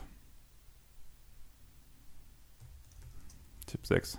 Du hast 10 Tipps, also es wird halt immer eindeutiger. Ich bin, hab noch gar keine Ahnung Okay. gerade. Ich glaube, der nächste könnte dir vielleicht wirklich helfen. Nach meiner NBA-Karriere spielte ich für Maccabi Tel Aviv. Emery Staudemeyer. Richtig. Hapoel Jerusalem. Ich spielte in China und in der Big Free. 82 ist der schon geboren? Ja. Krass, okay. Das, den hätte ich ein paar Jahre jünger gemacht tatsächlich. Ne? Aber mit äh, jetzt dann Europa, da war es sofort klar. Nachdem ich bei der Draft Combine das Jumping Rack geklärt habe, tat es mir ein Jahr später dieser verdammte Boris Diaw Diaw. nach. Tipp 9. Den wichtigsten Teil meiner Karriere verbrachte ich an der Seite von Steve Nash. Tipp 10. Ich war Teil der Seven Seconds of Last Dance. Ja. Also am Ende wird es, glaube ich, mehr als Am, Ein- eindeutig. am Ende war es einfach, ja. Genau. Ja, aber muss ja so sein, ein bisschen. So, gehen wir zum aktuellen Spieler. Ich bin ungefähr fünfeinhalb Jahre jünger als Andreas. Okay. Jetzt überlege. Soll ich dir Zeit lassen oder kriegst du es hin? In der 24,5 muss er ja dann ungefähr sein. In der Pac-12 war ich Con Conference Player of the Year. Was ich besonders traurig finde, ist, dass ich auf BKRF keinen Nickname, verzeichn äh, keinen Nickname verzeichnet habe. Gibst du mir einen? Überlege ich mir noch. Ich wurde 2017 von Houston am Ende der zweiten Runde gepickt, wurde aber sofort getradet. Seitdem spiele ich meine gesamte NBA-Karriere für dieses Team.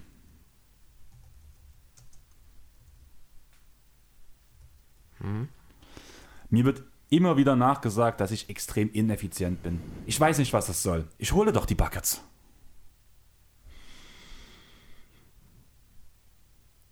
Überlegst du gerade oder weiter? Warte kurz. Okay, nee, mach weiter. Mein Team genoss damals einen speziellen Ruf, der unter anderem durch Zach Randolph geprägt wurde. Ich will diesen äh, in der Defense wieder aufleben lassen.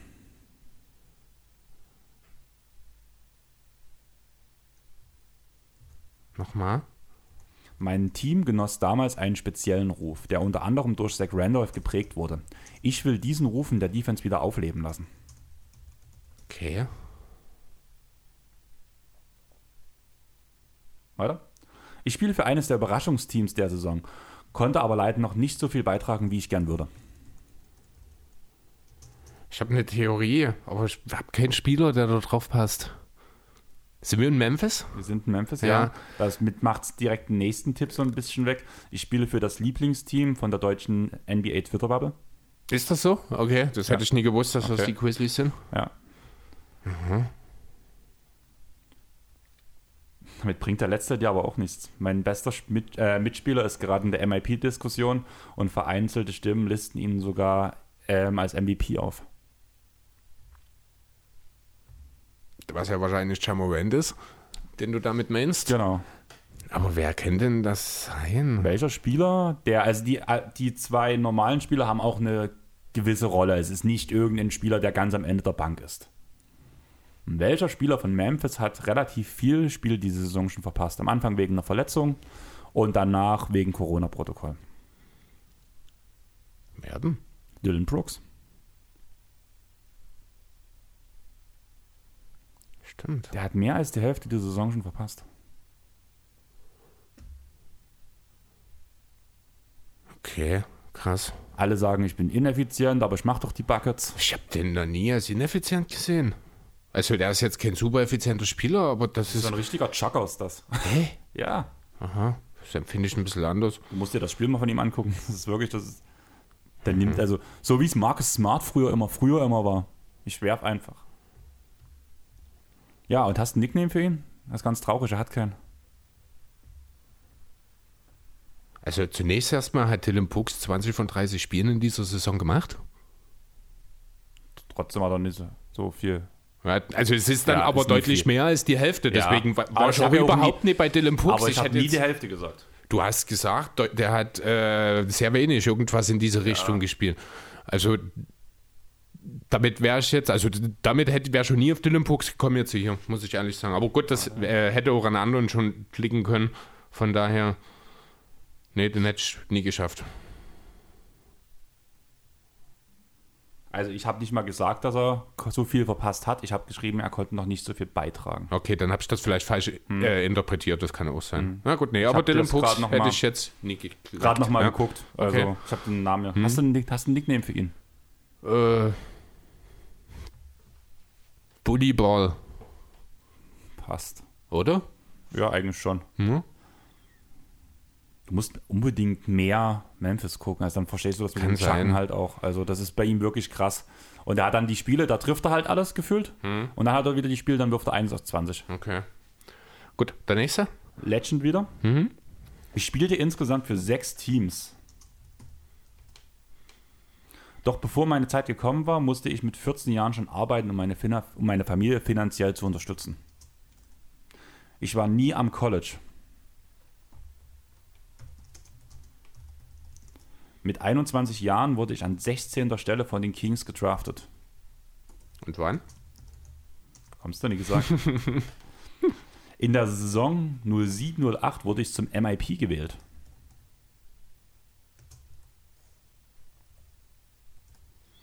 Ähm, ist das Danny Granger? Nein. Okay, weiter. Meine beste Saison spielte ich bei den Magic, wo ich 19,5 Punkte gemacht habe. Per Game. Hedo. Halo, Ja. genau. Halo Türkelo. Ähm, 2010 stand ich mit der türkischen Nationalmannschaft im WM-Finale. Meine letzte Station war bei den Clippers. Ganz ehrlich, ich hätte, ich hätte es sein lassen sollen. ich bin Vorsitzender der türkischen Basketballföderation. Ich bin der Dirk Nowitzki der Türkei. Ja, stimmt. Ja, da war gut. Hedo habe ich sehr gemacht. Gerade Ja. die Magic-Zeit, das war so ein bisschen der, Vorreiter der Point Forwards damals. War eine absolut neue Sache, war absolutes Highlight. Allgemein dieses Magic-Team war ja super cool mit äh, Richardson, mit Reddick, mit Howard und Co. Und Shaq, der danach dazu kam. Ja, was? Ja, das war danach der Trade danach, Ja. obwohl er in dem Jahr ist danach Hedo ja. weggegangen, aber das war ja trotzdem noch der Grundkern, war ja immer noch da. Ja. Genau, war, eine, war ein tolles Team. Viele Grüße in dem Punkt an Friedel, weil Ja, genau. an ihn musste ich denken, wo ich an Türkglut dachte. Deswegen, jo. Gut, dann haben wir noch einen aktuellen jetzt. Genau. Na dann. Genau wie eure Landsleute Franz und Mo spielte ich für die Wolverines. Das ist Michigan, ne? Genau. Okay. Wie auch in der NBA war ich leider auch am College ein kein so konstanter Spieler. Trotz meiner Inkonstanz wurde Trey Burke und ich als, der Best, als die besten Backcourt-Spieler im College gehandelt.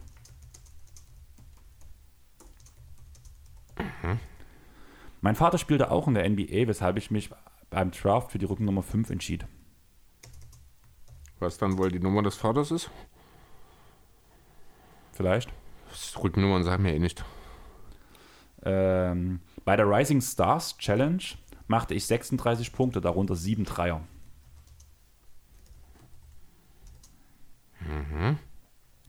Insgesamt spielte ich für drei Franchises.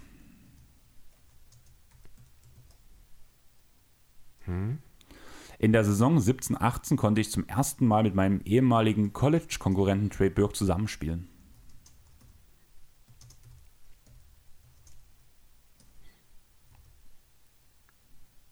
Ist das Dennis Smith Jr.? Nee, Der- der, hat nie 7 Dreier in einem Spiel getroffen, Entschuldigung. Äh, Okay, weiter. Hat Dennis Smith Jr. einen prominenten Vater in der NBA gehabt? Oh Gott, keine Ahnung. Stimmt, Weil da habe ich jetzt gar nicht dran gedacht, da aber fängt- Smith ist halt, Ja. da kann ja jeder Ja. sein. Also das war jetzt gerade Ja, überlegt, wer das sein könnte. Mhm. Ähm, in der folgenden Offseason wurden wir beide im Porzingis-Deal nach Dallas verschifft. Oh, wer war denn dort mit drin? Das war doch Dennis Smith Jr. in dem Deal. Da muss es Nelly Kina gewesen sein. Nee, Quatsch, der ist ja mit. Po nee, Mit Porzingis doch, nach. genau. Boah, wer war denn dort noch mit drin? Ich rede jetzt gerade nach Dallas verschifft. Also wer alles in diesem Deal mit drin war. Die mit Porzingis nach Dallas gegangen sind.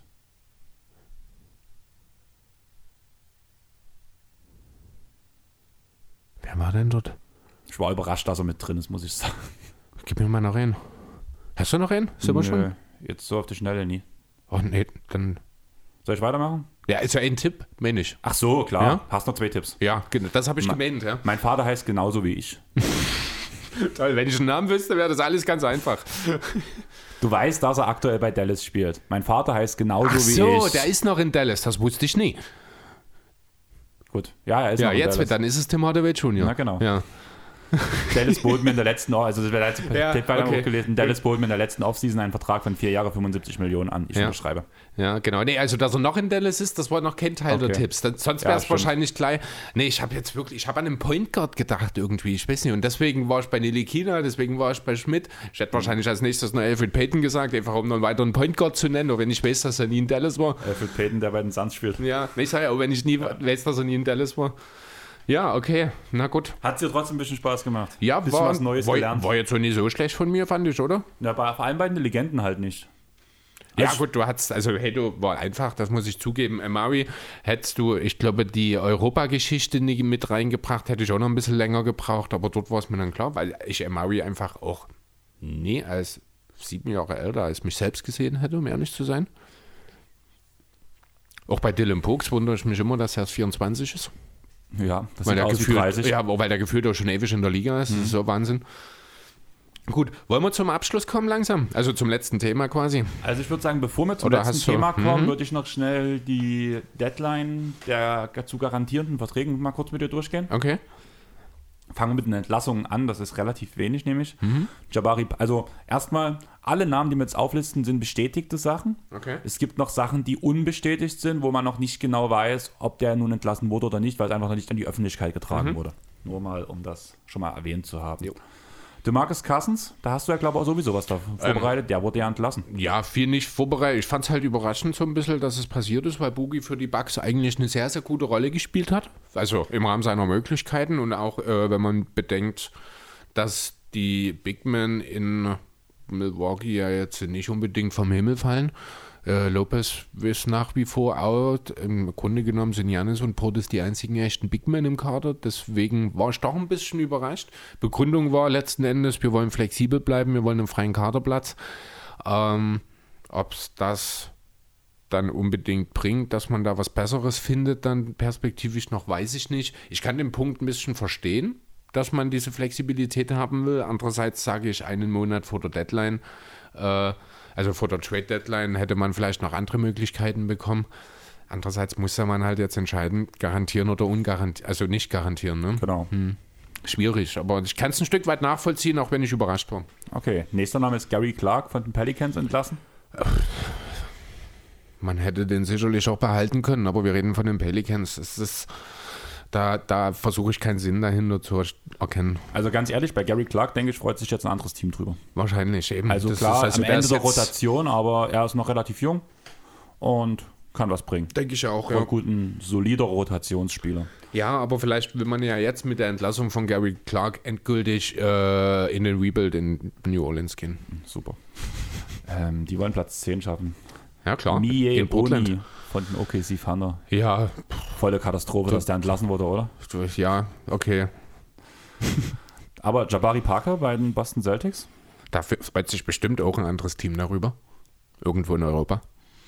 Tatsächlich, ich weiß gar nicht mehr, wo ich es gehört habe, es war halt relativ gut begründet, ähm, dass es wirklich ein bisschen schwierig ist, dass Parker entlassen wurde. Da geht es auch um den Flexibilitätsgrund, sage ich mal so, Mhm. weil er eigentlich eine wichtige Rolle ausgefüllt hat. So ein bisschen. Jetzt Also- vor allem der Corona-Zeit. Ah, ich weiß nicht. Also Jabari Parker ist für mich auch nur noch ein sich bewegender Running Gag. Ich kann den als Basketball, als NBA-Spieler nicht mehr ernst nehmen. Sorry. Wollen wir zu den Leuten da einfach gehen, die jetzt ähm, verlängert wurden? Garantiert Oder garantiert wurden? Ja. Das sind bei den Los Angeles Lakers ähm, Bradley und Reeves. Ja, klar. No keine brainer. Überraschung. Ähm, die Andre Bambry bei den Nets. Auch keine Auch Überraschung. klar. Matt Thomas bei den Bulls. Ja, am Ende der Rotation ist es auch okay. Moses Brown bei den Dallas Mavericks. No-Brainer. abzusehen, ja. Damian Lee genauso. Mhm. Wesley Matthews bei den Bucks. Auch klar. Lamar Stevens, Dean Wade und Ed Davis. Alle Cleveland. In Cleveland, ja, genau.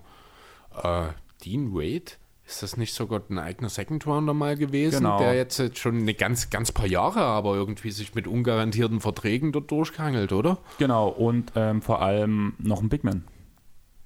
Dean Wade ist ein Big Man? Dean Wade, also es ist ganz schwierig. Also ich habe, das war letztes Jahr bei Fantrax bei der meiner Fantasy League. Du konntest ihn auf dem Shooting Guard, auf dem Guard, auf dem Small Forward, auf dem Power Forward und auf dem Center auflaufen lassen. Tatsächlich 2,6 Meter sechs groß.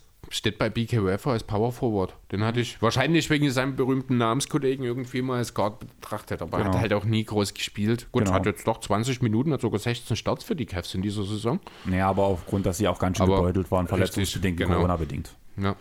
Danach bei den Indiana Pacers wurden Kiefer Sykes und O'Shea Preset garantiert. Preset ist für mich ein No-Brainer. ja, Der andere Name sagt mir nichts. mir auch nicht. Sehr gut. Philadelphia mit Paul Reed, Ja, klar. No-Brainer.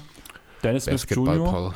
Für die, äh, für die Blazers, auch ein No-Brainer, gerade wo alle wieder ausfallen gefühlt. Und Ja, Anthony Simons weil du- 53 Punkte, äh, 43 Punkte auflegen muss. Ja, du hast kein Backup auf, äh, hinter Lillard und McCallum auf dem Genau. Point Guard eigentlich. Und der letzte ist Timothy Luwabu Cabarro. Wo ist denn der? Der ist bei den Atlanta Hawks. Echt? Okay, cool. Nee, das ist so ein, auch so ein, so ein absoluter Borderline-NBA-Player, der irgendwie jedes Jahr schon, jeden Sommer aus der Liga raus ist und dann doch irgendwie du mich jedes Jahr damit überraschst, dass er einen garantierten Vertrag irgendwie noch kassiert hat. Und ich ihn bei äh, My Team letztes Jahr so hoch gepusht habe, bis er ein guter Spieler wurde. Ja, das ist ja, also ich habe ja, das ist ja ein ehemaliger Sixers-Pick, deswegen hat man da eine gewisse, oder habe ich da eine gewisse äh, Verbindung natürlich dazu, aber ich habe den jetzt auch für seit ein paar Monaten den Namen auch nicht mehr gehört, einfach dachte, das ist jetzt halt erledigt, der ist wieder in Frankreich oder so. Aber scheinbar ist das auch so jemand, der immer wieder zurückkommt.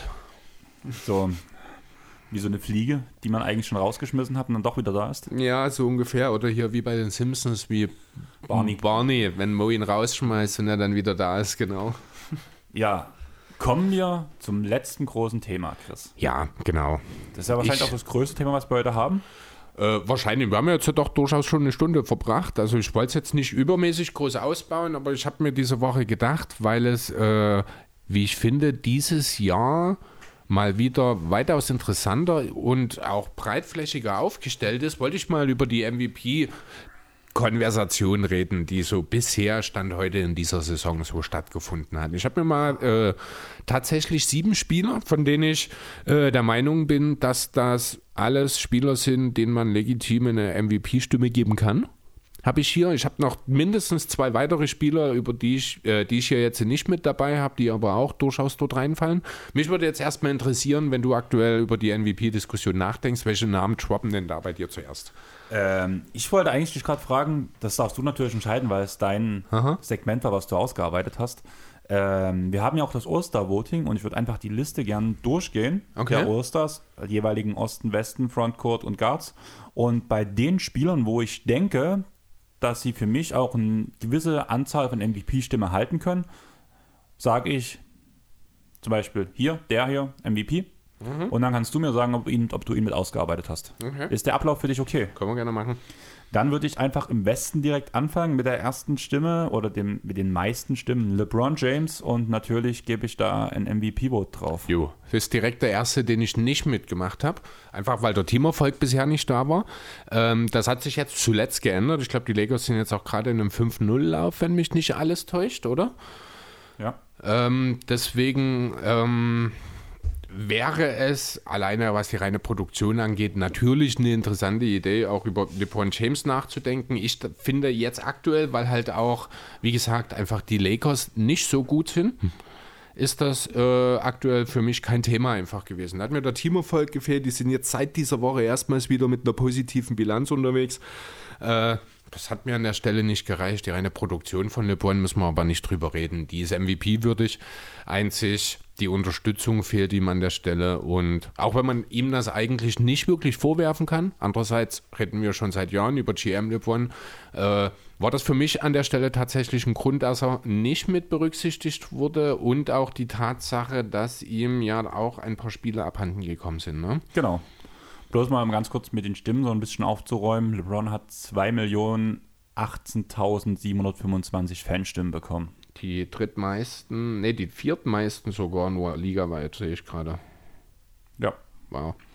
Dann gehen wir zum Platz 2 in der Western Conference mit Nikola Jokic, der knapp 400.000 Stimmen weniger als LeBron James hat. Jo.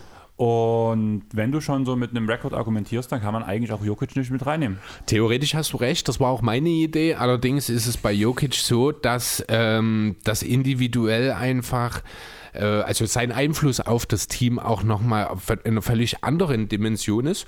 Äh, tatsächlich sind die Legos mittlerweile an den Nuggets vorbei.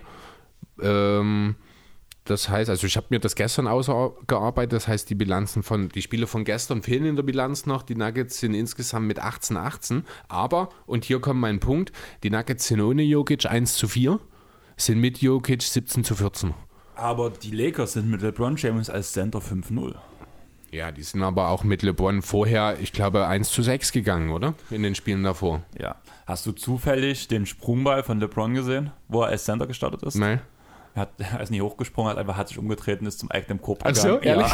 Ja. es ist geil. Nee, das habe ich tatsächlich nicht. Darunter stand bloß ja. so, also ich habe es als Meme gesehen danach, so, wo mhm. das Video als GIF abgelaufen ist. Darunter halt bloß der, ähm, den, also ein kleiner Streifen, wo drin stand Business Discussion. Okay. Decision, ja. Äh, Decision, mhm. ja. Ja, äh, zu Jokic noch. Also er legt gerade ein Career High in Rebounds auf. In Career High in genommenen Dreiern mit 4,3, dass die Quote mit 34 Prozent dort ja, durchschnittlich ist. Das ist äh, trotzdem noch okay, denn das True-Shooting ist immer noch absurd mit 63,8. Ist das auch ein äh, äh, ist das ein Career High für ihn? Nicht zu vergessen, einfach mal ganz individuell der Pair, der historisch betrachtet der Beste der NBA-Geschichte ist. Das sind alles Punkte, wo ich sage, auch wenn äh, eigentlich die Situation sehr ähnlich ist wie bei Le Bon, muss man zum einen sagen, hat Jokic halt das Problem, dass seine beiden besten Mitspieler fehlen während LeBron auf einen immer zählen kann und der andere auch bisher, auch wenn er jetzt gerade ausfällt, einen Großteil bisher gespielt hat. Ähm, deswegen habe ich mich entschieden, Jokic hier mit reinzunehmen äh, und LeBron aber nicht. Okay. Ähm, Platz 3 mit fast 600.000 Stimmen weniger wieder ist Paul George. Er war ja am Anfang der Saison ganz klar in MVP-Diskussionen mit drin. Mhm. Also ja, klar, Small Sample Size und alles, er war damals schon ineffizient. Es ist eigentlich schon noch schlimmer geworden. Die Clippers spielen sogar offensiv gesehen, von reinen Stats her, sogar schlechter offensiv, wenn Paul George auf dem Feld steht. Mhm. Und mittlerweile sind sie auch ein bisschen abgeschlagen, Paul George verletzt, deswegen denke ich mal, hast du ihn nicht dabei. Hätte er sich nicht verletzt, wäre er wahrscheinlich in meine Top 10 noch mit reingekommen, als genau zehnter Mann. Ähm, aber so dann jetzt tatsächlich nicht, genau. Dann muss ja der nächste beim All-Star-Voting, der gerade mal knapp 100 oder gut 100.000 Stimmen weniger hat als Paul George, ja auf jeden Fall bei dir im MVP-Race dabei sein mit Andrew Wiggins. Ja, logisch. Genau. Also, das ist auch der, den ich ganz klar ganz oben stehen habe, weil es gibt einfach keinen besseren, keinen wichtigeren Spieler, egal in welcher Sportart, egal wo auf der Welt. Okay. Der Goat of all Sports. Sport. Der Goes. Der nächste Spieler hat danach direkt wieder 300.000 Stimmen weniger ungefähr. Vielleicht hörst du auf, die Zahlen immer mitzunennen, denn ich glaube, das okay, ist... Okay, ich würde jetzt einfach die Namen kurz ja. mal durchdroppen, weil da kommt auch kein MVP-Kandidat mehr mit. Draymond, Draymond Green auf Platz 5. Carmelo Anthony ist kein MVP-Kandidat? Ähm, für dich schon. Anthony Davis auf Platz 6. Carl Anthony Towns auf Platz 7 finde ich sehr gerechtfertigt. Wie gesagt, das ist ja auch mein, wenn ich vote, ist Anthony Towns einer meiner drei Forwards, mhm. meiner Starting Forwards. Mello auf Platz 8, Gobert auf Platz 9 und Aiton auf Platz 10. Nee, ist natürlich keiner mehr dabei, hast du recht. Äh, lass uns vielleicht schon noch mal kurz über Wiggins und Mello reden, denn sind wir mal ehrlich, die haben dort nichts verloren. Auch Tau äh, Davis hat auch dort nichts verloren. Auch Davis hat eigentlich nichts so drin zu, äh, zu suchen, das ist richtig, aber Davis hat halt die, die Superstar-Attitüde. Ja, die auch, aber das meine ich nicht mehr, aber halt Lakers. diese außerdem das, äh, zum einen die Lakers und zum anderen ist halt Anthony Davis auch einfach, er hat diesen Ruf und damit kommen automatisch die Stimmen mit dazu. Also ich habe ihn auch nicht gewählt. Mein dritter Forward bei den All-Stars, also ich hatte auch LeBron und Jokic und bei mir war es auch George der dritte tatsächlich. Also so wie Philly. Ja, genau. Ähm, ansonsten Wiggins, ja, Kanada Votes. Ich glaube, es war auch gestern bei Philly, hat es irgendjemand, ist klar, ist es. Aber dann sollen die doch lieber RJ Barrett wählen. Hat genauso wenig im Master Game Oder zu suchen. Dylan Brooks. Oder Dylan Brooks hat noch weniger im Master Game zu suchen. Äh, ist nicht Jalen Neville auch ein kan Kanadier? Ja, ich glaube. Ne? Aber nee, also das ist so ein bisschen. Oder dann soll die Kate Cunningham wählen, meinetwegen. ja. Oder? War das ein Kanadier? Es gibt mittlerweile so viele Aber Kate Kanadier. ist, Kate ist ja dann schon wieder im. Ja, nee, achso, stimmt, ist im Osten, ja, hast Ja, recht. außerdem Ähm, falsche Position. Ist ein Guard. Ja, stimmt, geht das gerade auch tot. Ähm, ja, aber also Wiggins sehr, sehr seltsam. Mello freue ich mich natürlich, dass er die Stimme bekommt. Das ist auch einfach nochmal ein Zeichen dafür, dass er halt wirklich ähm, das jetzt sehr gut macht in LA im Rahmen seiner Rolle, hat aber natürlich überhaupt nichts da drinnen zu suchen. So, gehen wir zu den Guards im Westen. Ich gucke gerade, ob ich noch einen West Big hier auf meiner Liste habe, aber nee, natürlich nie. Okay. Stephen Curry, MVP-Kandidat mit 2.584.623 Stimmen und damit Platz 1 von allen Spielern bei den Genau. Fanvotes. Die meisten Stimmen von allen ist natürlich auch ein MVP-Kandidat dieses Jahr für mich. Äh, ja, müssen wir nicht drüber reden, hat 35 Prozent, äh, 35 Spiele gemacht, das sind 92 Prozent aller Spiele, das ist der zweithöchste Wert aller Spieler, die ich mir angeschaut habe. Das ist ja gerade letztes Jahr sehr entscheidend gewesen und kann es dieses Jahr durchaus auch wieder werden am Ende. Ja, was ist mit Curry? Curry hat äh, eigentlich für seine Verhältnisse eine ganz schöne Kacksaison. Er spielt zum ersten Mal, wenn man mal die, naja, lass mich kurz, äh, wenn man die, welche Saison war das? 1920, wo er bloß fünf Spiele gemacht hat. 19, 19, 1920 müsste das sein. Irgendwann, genau. Wenn wir, diese, äh, wenn wir die Saison mal rausnehmen, dann sprechen wir hier vom ineffizientesten Steph Curry aller Zeiten. Es Da ist, war er so heiß gestartet. Das ist das erste Mal in seiner Karriere, wie gesagt, immer diese eine Saison rausgenommen, ähm, wo er unter 40 Prozent Dreier trifft. Es ist lächerlich, drüber zu reden von der schlechtesten Karriere. Er hat in dieser Saison mit 38 Prozent Dreierquote einen höheren Wert als 90 Prozent aller NBA-Spieler über ihre Karriere. Ne? Aber für seine Verhältnisse ist es eigentlich sehr schwach. Auch die 42 Prozent aus dem Feld an sich sind der schlechteste Wert, abgesehen von dieser Verletzungssaison. Aber er geht auch ein höheres Volumen, oder? Ähm, vor allem in Sachen Dreiern. Also mit die 13,3 Dreier, die er pro Spiel nimmt, sind mit Abstand der höchste Wert. Das sind auf 64,5% Dreierrate. Das ist zu viel. Muss ich ganz ehrlich sagen, auch wenn du der beste Shooter der Welt bist, kann, finde ich nicht, dass zwei Drittel deiner Würfe Dreier sein sollten. Ähm, deswegen, und weil eben, wie du schon sagtest, Curry so ein bisschen auch eben ja abgekühlt ist eigentlich. Du hast gestern bei Philly gesagt, so seit er die Rekordgeschichte, äh, seit er versucht, Ray Allen abzufangen sozusagen, oder es damals versucht hat, hat er ja natürlich in der Zwischenzeit geschafft. Seitdem läuft es nicht mehr so ganz rund. Ähm, ich habe jetzt auch, das kam gestern, das MVP-Letter von der NBA, da ist er jetzt auch aus den Top 4 nämlich erstmals rausgefallen, habe ich festgestellt.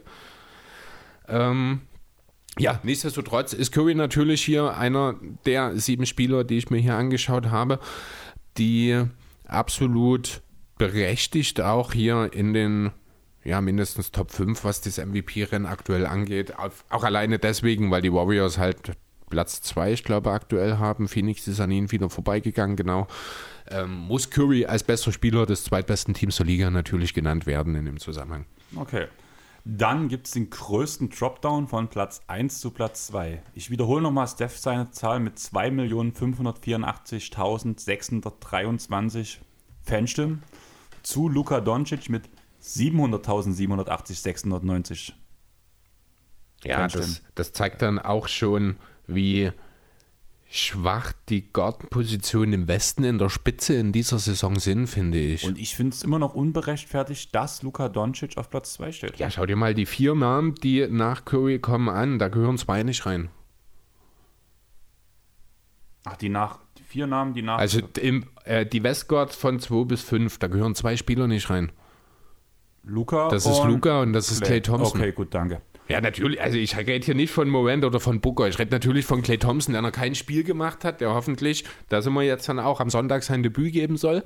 Natürlich standesgemäß als Starter dann, das hat Steve Kerr schon vor zwei Wochen kundgetan. Ähm, kann natürlich trotzdem nicht sein, dass sie auf Platz 4 im All-Star-Game äh, zu finden ist. Das ist lächerlich, das ist albern, das hat ja nichts zu suchen. Dasselbe können wir auch über Kyrie Irving, der im Osten auf Platz 6 steht, sagen.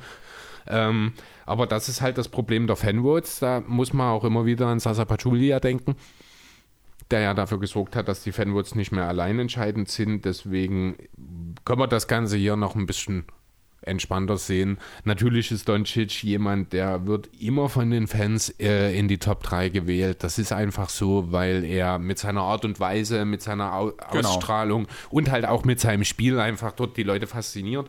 Rein spielerisch hätte er eigentlich nichts zu suchen dort. Ich habe ja gestern mit Philly ja die, das komplette Oster, den Westen, mhm. die West-Osters aufgestellt, also mit der Reserve schon. Und habt ihr ja gesagt, dass ich mir sehr schwer damit getan habe, Luca überhaupt mit reinzunehmen. Ja. Würde dir das genauso schwer fallen oder so will ich danach trotzdem ein ganz klarer Bankspieler? Ah, ich denke, als Reserve wird er es schon schaffen. Aber ein Starter schaffen, ist er nicht. Scharf, was? was? Ein Starter, ja. Ein Starter ist er nicht. Wie gesagt, ich habe ihn ja auch auf der Bank, aber ich hatte echt so ein bisschen im Kopf so, hm, ja, allgemein sind die Westguards sehr seltsam. Genau. Auch ein Russell Westbrook und Damian Lillard haben nichts in der Top 10 aktuell zu suchen eigentlich. Anthony Edwards auch eigentlich nicht. Na doch, das ist Edwards hätte ich zum Beispiel auch. Den hätte ich gerne, war das, warte, jetzt muss ich kurz überlegen. Äh, also ich habe tatsächlich nur einmal meine äh, Austausch gewählt. Das war, als es, als es anfing, also direkt zum Start damals. Dort wollte ich Edwards wählen, konnte es aber nicht, weil er ein Guard war. Hm. Äh, deswegen ist Paul George der fünfte Starter im Westen bei mir geworden. Ach so. Gehen wir auf jeden Fall mal ganz kurz weiter runter. Devin Booker hast du unter Clay Thompson schon angesprochen. Danach kommt Chris Paul, Donovan Mitchell. Chris Paul. MVP? Ja. Nein. Ich habe mir hier mit drin. Ich finde auch, ähm, hier muss man ein bisschen von der reinen Zahlen einfach auch weggehen und sich das anschauen. Ohne Chris Paul funktioniert dieses Team nicht. Das Problem ist, wir wissen nicht, ob es so ist, weil Chris Paul bisher jedes einzelne Spiel gespielt hat. Ne, die Suns sind äh, 30 zu 8, genau, haben jetzt auch letzte Nacht nicht gespielt, sind die beste, es ist die beste Bilanz der Liga. Ähm, das Offensivrating mit Paul liegt bei 115. Das ist äh, das zweitbeste von den Spielern, die ich, nein, das drittbeste von den Spielern, die ich mir rausgesucht habe. Ähm, das Defensivrating mit 100. Ja, genau, also Ist plus 7 im Offensiv-Rating und defensiv nochmal plus 4. Insgesamt hat er damit ein Net-Rating von plus 9. Das ist der drittbeste Wert hier im Team. Äh, ohne ihn sind die Suns aber eben immer noch relativ gut. Das ist die Sache, ähm, wo man ihm dann sein Case so ein bisschen absprechen muss. Gleichzeitig muss ich auch sagen, ich wollte definitiv einen Suns-Spieler drin haben und ich gehe momentan noch in 10 von 10 Fällen mit Paul über Booker. Na, meine Meinung habe ich ja letzte das, Woche in dem genau, Lakers-Pod ja, getan. Deswegen habe ich halt Chris Paul hier an der Stelle drin. Er führt die Liga in Assists in dieser Saison an. Er ähm, hat Probleme mit seinem Wurf, also er hat die zweitschlechteste Dreierquote zwar in dieser Saison, nimmt aber auch relativ wenige davon. Also auf seine Karriere gesehen. Was? Nein, wie? Wie auf die Karriere gesehen? Den zweitschlechtesten Dreierwert auf so, seine Karriere ja, gesehen. Auf die Karriere, Das klang genau. gerade so in der NBA. Nee, 32,2 Prozent. Da gibt es viele Spieler, die deutlich schlechter werfen. Also Russell das Westbrook. ist zum Beispiel Jimmy Butler, äh, Giannis Antetokounmpo, nur um ein paar zu nennen. Genau, aber ist halt der schlechteste, zweitschlechteste Wert seiner Karriere. Ansonsten aber gibt es eigentlich nicht viel zu Chris Paul, nee, es ist der drittgeringste, nee, der geringste seit der Rookie-Saison, genau. Ansonsten gibt es eigentlich nichts, was wir über Chris Paul nicht schon mal irgendwann gesagt haben. Ich bin mir absolut sicher, dieses Team, wenn Chris Paul dort mal für zehn Spiele ausfällt, die Suns, nee, eben nicht. Das ist das Problem. Ich glaube nicht, dass die Suns zerbrechen werden. Die würden von den zehn Spielen auch sieben oder acht gewinnen, weil Chris Paul, auch wenn er nicht da ist, allgegenwärtig ist. Ja, weil er einfach Booker seinen Spielstil aufgerückt Booker, hat. Aiden, Bridges, Cam Johnson, Cameron Payne, jeder Einzelne in diesem Kader hat von Chris Paul profi äh, profitiert. Das beste, aktuellste Beispiel ist Bismack Biombo. Das sah phasenweise letzte Woche aus, als wäre er LA Clippers die Andre Jordan. Ja, und das ist nicht, weil Bismack Biombo auf einmal ein Premium-Sender geworden ist, sondern weil er einen Premium-Point Guard neben sich hat mit Chris Paul. Und das sind halt so die Sachen, wo ich sage, deswegen gehört Chris Paul hier in diese Konversation mit rein. Natürlich nur mit absoluten Außenseiterchancen, aber immer noch viel eher, als das äh, meines Erachtens nach ein Devin Booker beispielsweise verdient okay. hätte. Ich sehe die Saison halt Booker besser als Paul. Hm. Hab beide besser vielleicht, aber nicht wichtiger. Hm. Das ist halt der Unterschied, den ich sehe. Ja. Ähm, Mitchell hast du wahrscheinlich keine MVP-Votes gegeben. Ich habe keinen Chess-Spieler dabei, nein. Wundert mich nicht. Ach, dachte ich mir. Damian Lillard hast du ja schon gesagt, genauso wie Russell Westbrook, dass er ein bisschen rausfällt. Edwards halt Reserve, aber auf keinen Fall MVP-Potenzial. Richtig. Weshalb wir jetzt in den Osten zu den Frontcourt-Spielern wechseln und an Platz 1 mit 2.360.435 Stimmen Kevin Durant stehen haben, der auf jeden Fall ein MVP-Kandidat ist. Findest du? Also ich muss mich bei den Nets auch einfach für einen Spieler entscheiden und dann war natürlich klar, dass ich Kyrie nehme. Ach so, ich dachte Paddy. Ja, Paddy ist der Second MVP im Team natürlich. Äh, man könnte auch über Nick Claxton natürlich reden. Nein, Quatsch. Ja, natürlich. Nick Claxton ist der MVP der Haare. Ja, genau. da, äh, zusammen mit Kevin Porter Jr. Ähm, ja, wo sind wir? Bei Durant, genau. Durant hat gemacht 31 Spiele, hat 86 Prozent. Das ist auch noch okay. Also ich habe wirklich auch mal gezielt geschaut, wie viele Spiele haben die Leute gemacht. Das sind von den sieben Spielern, die ich mir rausgesucht habe, ist tatsächlich auch nur einer rausgefallen. Der, auf den kommen wir dann später noch. Ähm, die Nets sind mit Durant bei einer Bilanz von 67 Prozent, ohne ihn bei 60 Prozent. Sind halt nur fünf Spiele, also 21 zu 10 gegen 3 zu 2. Hätte ich deutlicher erwartet, wenn ich ehrlich sein soll. Dafür äh, legt Durant ja, wieder irre Zahlen auf in jeglicher Hinsicht. Der hat einen 25er Pair, das ist ja solide 62% Two-Shooting, ist nach Jokic der beste Wert meiner MVP-Kandidaten hier. Er hat die 32er Usage, er hat eine sehr geringe Turnover-Quote, also kaum mehr als 10%, etwa 11. Das finde ich für jemanden mit so einem hohen Verantwortung sehr, sehr gut, gerade äh, wenn man sich halt anschaut, was für ein Team teilweise Durant auch agieren musste. Ja, dafür trifft er sein Dreier auch insgesamt nicht so gut, muss man sagen. Ist der zweitschlechteste Wert, den er überhaupt gelegt hat, aufgelegt hat. Der schlechteste seit der Saison 12-13.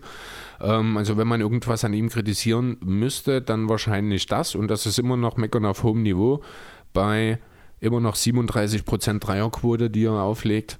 Deswegen, ja, die Nets sind auf Platz 1, nein, auf Platz 2, weil ja die Bulls auf 1 sind aktuell im Osten. Der Durant ist der ganz klar beste Spieler des zweitbesten Teams in der Conference und damit, ja, weil Harden, also über Harden habe ich tatsächlich nicht nachgedacht, weil er zu viel ausgefallen ist. Ähm, ja, und dann ist es ganz klar Durant natürlich. Okay, dann gehen wir auf Platz 2 mit Jannis, der ja auch ein MVP-Kandidat ist, der mein MVP-Kandidat ist. Ja, Jannis hat sich in den letzten Wochen richtig, richtig krass nach vorn geschoben, was das angeht. Am Anfang der Saison hatte ich noch überhaupt gar kein Interesse daran, ihn in irgendeiner MVP-Konversation zu nennen. Auch wenn er auch da schon reingehört hat. Mittlerweile gehört er wahrscheinlich wirklich zu den Frontrunnern. Ähm, ja, was, was gibt es über Janis noch zu sagen, was wir nicht schon mal in irgendeiner Form gesagt haben? Ähm, bei ihm ist die Diskrepanz. Anekdote von gestern Abend. OJ, Anekdote. Anekdote von gestern Abend. OJ war gestern da mhm. und ich habe keinen Namen gesagt. Wir haben Brooklyn gegen Milwaukee geguckt. Mhm. Janis zieht zum Korb, springt ab, schafft's, man merkt, er will danken, schafft den, das Danken mehr, legt seine Hände um zum Layup und legt ihn bloß rein. OJ bekommt große Augen was ist denn das für ein Freak? ja, passend. Musste ich lachen, musste ich reinbringen, habe danach auch noch direkt Human Alphabet reingebracht und der so, mhm. hä, wieso? Habe ihm den Namen gezeigt, okay, ja, ich verstehe. Ja. Die Bugs mit Jannis 20 zu 7, die Bugs ohne Jannis 4 zu 5. Das mhm. ist äh, die größte Diskrepanz, die wir hier haben unter den Favoriten oder unter meinen Favoriten sozusagen. Ähm, das Net-Rating mit ihm plus 11, ohne ihn minus 3. Auch das, abgesehen von Jokic, der dort bei plus 9 mit und minus 15 ohne, nochmal in einer ganz anderen Welt ist, dass aber Janis dann äh, gleich der nächste, der kommt. Gibt noch einen zweiten, der in einem ähnlichen Bereich ist, der sogar noch ein bisschen davor ist, sehe ich gerade, über den reden wir dann später noch. Ähm, ja, seit äh, Middleton und Holiday zusammengespielt haben, haben sich die Bugs eingefügt. Jetzt ist Holiday wieder raus. Ich bin gespannt, wie sich das Ganze auswirken wird. Weißt du, was Holiday hat? Ich habe das gar nicht mitbekommen. Ich war ähm, überrascht, dass Jordan Moore gestern gestartet hat. Ich habe es gelesen gehabt, aber ich habe es gerade nicht mehr auf dem Schirm, was das genau war. Aber es war, ich glaube, auch. Ach nee, es war Protokoll tatsächlich bloß. Okay. Ja, Health and, Health and Safety Protokoll. Ja, müssen wir mal schauen, wie sich das äh, jetzt auswirkt für die Bugs in Sachen Teamerfolg. Kann man durchaus vorstellen, dass da ein oder zwei Niederlagen dann wieder mehr bei rumkommen, wenn Holiday fehlt, denn dass er der X-Faktor dieses Teams ist, das ist, ich glaube, kein Geheimnis mehr würde ich behaupten wollen. Trotzdem ist natürlich Janis, da müssen wir nicht drüber äh, diskutieren, ganz klar der, der Chef im Ring. Er legt mit 5,9 Assists zum dritten Mal in seiner Karriere genau diesen Wert als Career High auf. Das muss man auch erstmal schaffen. Ähm, 28 Punkte, 11,5 Rebounds, fast 54 Prozent aus dem Feld. Das Einzige, was mich so ein bisschen verunsichert bei ihm, ist die Tatsache, dass der Dreier wieder schlechter fällt. Und die Freiwürfe. Und die Freiwürfe auch, ja. Auch die Dreierrate ist mit 20 Prozent, also jeder fünfte Wurf ist ein Dreier bei ihm, den er nur zu 27 Prozent trifft. Äh, letztes Jahr habe ich noch gesagt, das ist gut, weil man sieht diesen Fortschritt. Dieser Fortschritt ist jetzt irgendwie wieder weg. Also finde ich, sollte er auch wieder weniger Würfe nehmen. Ähm, aber ansonsten, ja, der defensive Einfluss ist, äh, ja, müssen wir nicht drüber reden. Der offensive Einfluss ist auch klar. Er ist mittlerweile weit mehr als nur ein Regular Season Spieler und trotzdem in der Regular Season immer noch überragend. Deswegen äh, ist es keine große Überraschung, dass Janis natürlich in der MVP-Konversation ganz vorne mit dabei ist aktuell. Platz 3 im Osten beim All-Star-Fan-Voting ist Joel Embiid, der rein statistikmäßig schon in die MVP-Konversation MVP reingehört. Allerdings aufgrund des Standings und wie es allgemein gerade läuft, eigentlich keine Chancen hat. Oder maximal Außenseiterchancen. Ja, genau. Also ähm, Embiid ist so ein bisschen eine ähnliche Thematik, finde ich, auch wie bei LeBron. Äh, die Sixers sind, ich glaube, gerade auf einem 6 zu 0 Lauf, in dem Embiid im Schnitt über 30 Punkte wieder aufgelegt hat. Er hat sich jetzt in den letzten zwei Wochen endlich wieder in diese MVP-Form der letzten Saison gespielt. Das hat mir bis dahin auch lange gefehlt. Ähm, kann natürlich gut sein, dass dort einfach auch die Anpassungen so lange gebraucht haben, weil, muss man einfach sagen, der beste Playmaker im Team nun mal mit Ben Simmons fehlt und das stellst du nicht von hier auf jetzt um, da braucht es eine Weile. Gerade als Big Man, der ja sehr viel davon profitiert hat, äh, kann ich mir vorstellen, wirklich, dass das länger dauert. Trotzdem ist er jetzt äh, ja fit, er ist bereit und wenn er dieses Pensum hält, müssen wir wahrscheinlich im Februar drüber reden, dass er äh, auch durchaus, also für NBA.com war er jetzt, ich glaube, schon auf Platz 4, wenn mich nicht alles täuscht, diese Woche. Genau, da ist er jetzt schon auf Platz 4 gekommen. Ich habe ihn mir tatsächlich jetzt ganz gezielt noch rausgelassen, weil ich finde, dass es abgesehen von diesem Lauf, der mir jetzt einfach noch nicht lang genug ist, ähm, äh, hat es mir bisher einfach noch nicht gereicht. Finde ich gerechtfertigt. Ähm, der nächste Platz wird Jason Tatum, der bei mir nichts im MVP-Race zu tun hat, einfach weil da gerade bei Boston viel zu viel schief läuft. Echt? Und er auch nicht gut genug dafür spielt, dass man sagen kann, man baut das Team komplett um ihn auf. Man kann sogar darüber nachdenken, wer gerade der bessere Spieler ist, mal wieder Brown oder Tatum. Ja, definitiv. Also ich finde, Boston ist auch so eine ganz, ganz komische Sache. Die sind eigentlich jedes Jahr ein Team, das um Heimvorteil mitspielen könnte, es aber einfach jetzt seit zwei oder drei Jahren nicht gebacken kriegen. Also ich Und glaube. wie die Pacers bloß auf einem höheren Level. Ja, genau, aber dafür äh, damit automatisch auch irgendwie frustrierender. Also mich als Sixers-Fan frustriert das natürlich nicht, aber ähm, langsam aber sicher habe ich auch das Gefühl, dass man vielleicht in Boston doch sich Gedanken drüber machen sollte, ob vielleicht die Charaktere an sich, das einfach in diesem Kern nicht funktioniert. Also Denn irgendwo muss es ja herkommen. Das Talent ist ja zweifellos da. Und auch die Kombination soll ja eigentlich funktionieren zwischen den Spielern. Ja, das also spielerische Fit ist halt eigentlich auch das. Es genau. kann eigentlich nur in den Köpfen der Spieler liegen. Ich kann mir nichts anderes. Oder im Coaching, aber das. Ist auch ein Rookie-Coach. Also ja, ein bisschen Zeit vielleicht noch lassen. Mal gucken, was nächstes Jahr passiert. Ja, aber es war halt in den letzten zwei Jahren schon dasselbe Problem. Vielleicht brauchte man da ja aber auch den Coaching-Wechsel, um was Neues zu lernen. Man sagt ja, irgendwann stagniert man. Man hatte die mhm. ganze Zeit Stevens. Jetzt hat man Udoka gewechselt. Da braucht jetzt erstmal vielleicht ein Jahr, um reinzukommen. Das ist immer sein erster Head-Coaching-Job. Und mal gucken, wie es nächstes Jahr wird. Also. Ja. Ja, ist möglich. Also Boston sehr, sehr gefährlich, äh, aber du hast recht, Tatum hat dort natürlich überhaupt nichts drin zu suchen. Ganz im Gegenteil zu Platz Nummer 5 unter den äh, Ostfrontcourt-Spielern. Genau, Jimmy Butler. Jimmy Butler ist der Spieler, den habe ich schon angedeutet vorhin, das ist der, der zu wenig Spieler hat, um äh, relevant zu sein. Er hat gerade mal weniger als 60 Prozent der Spiele bestritten, 23 von 39.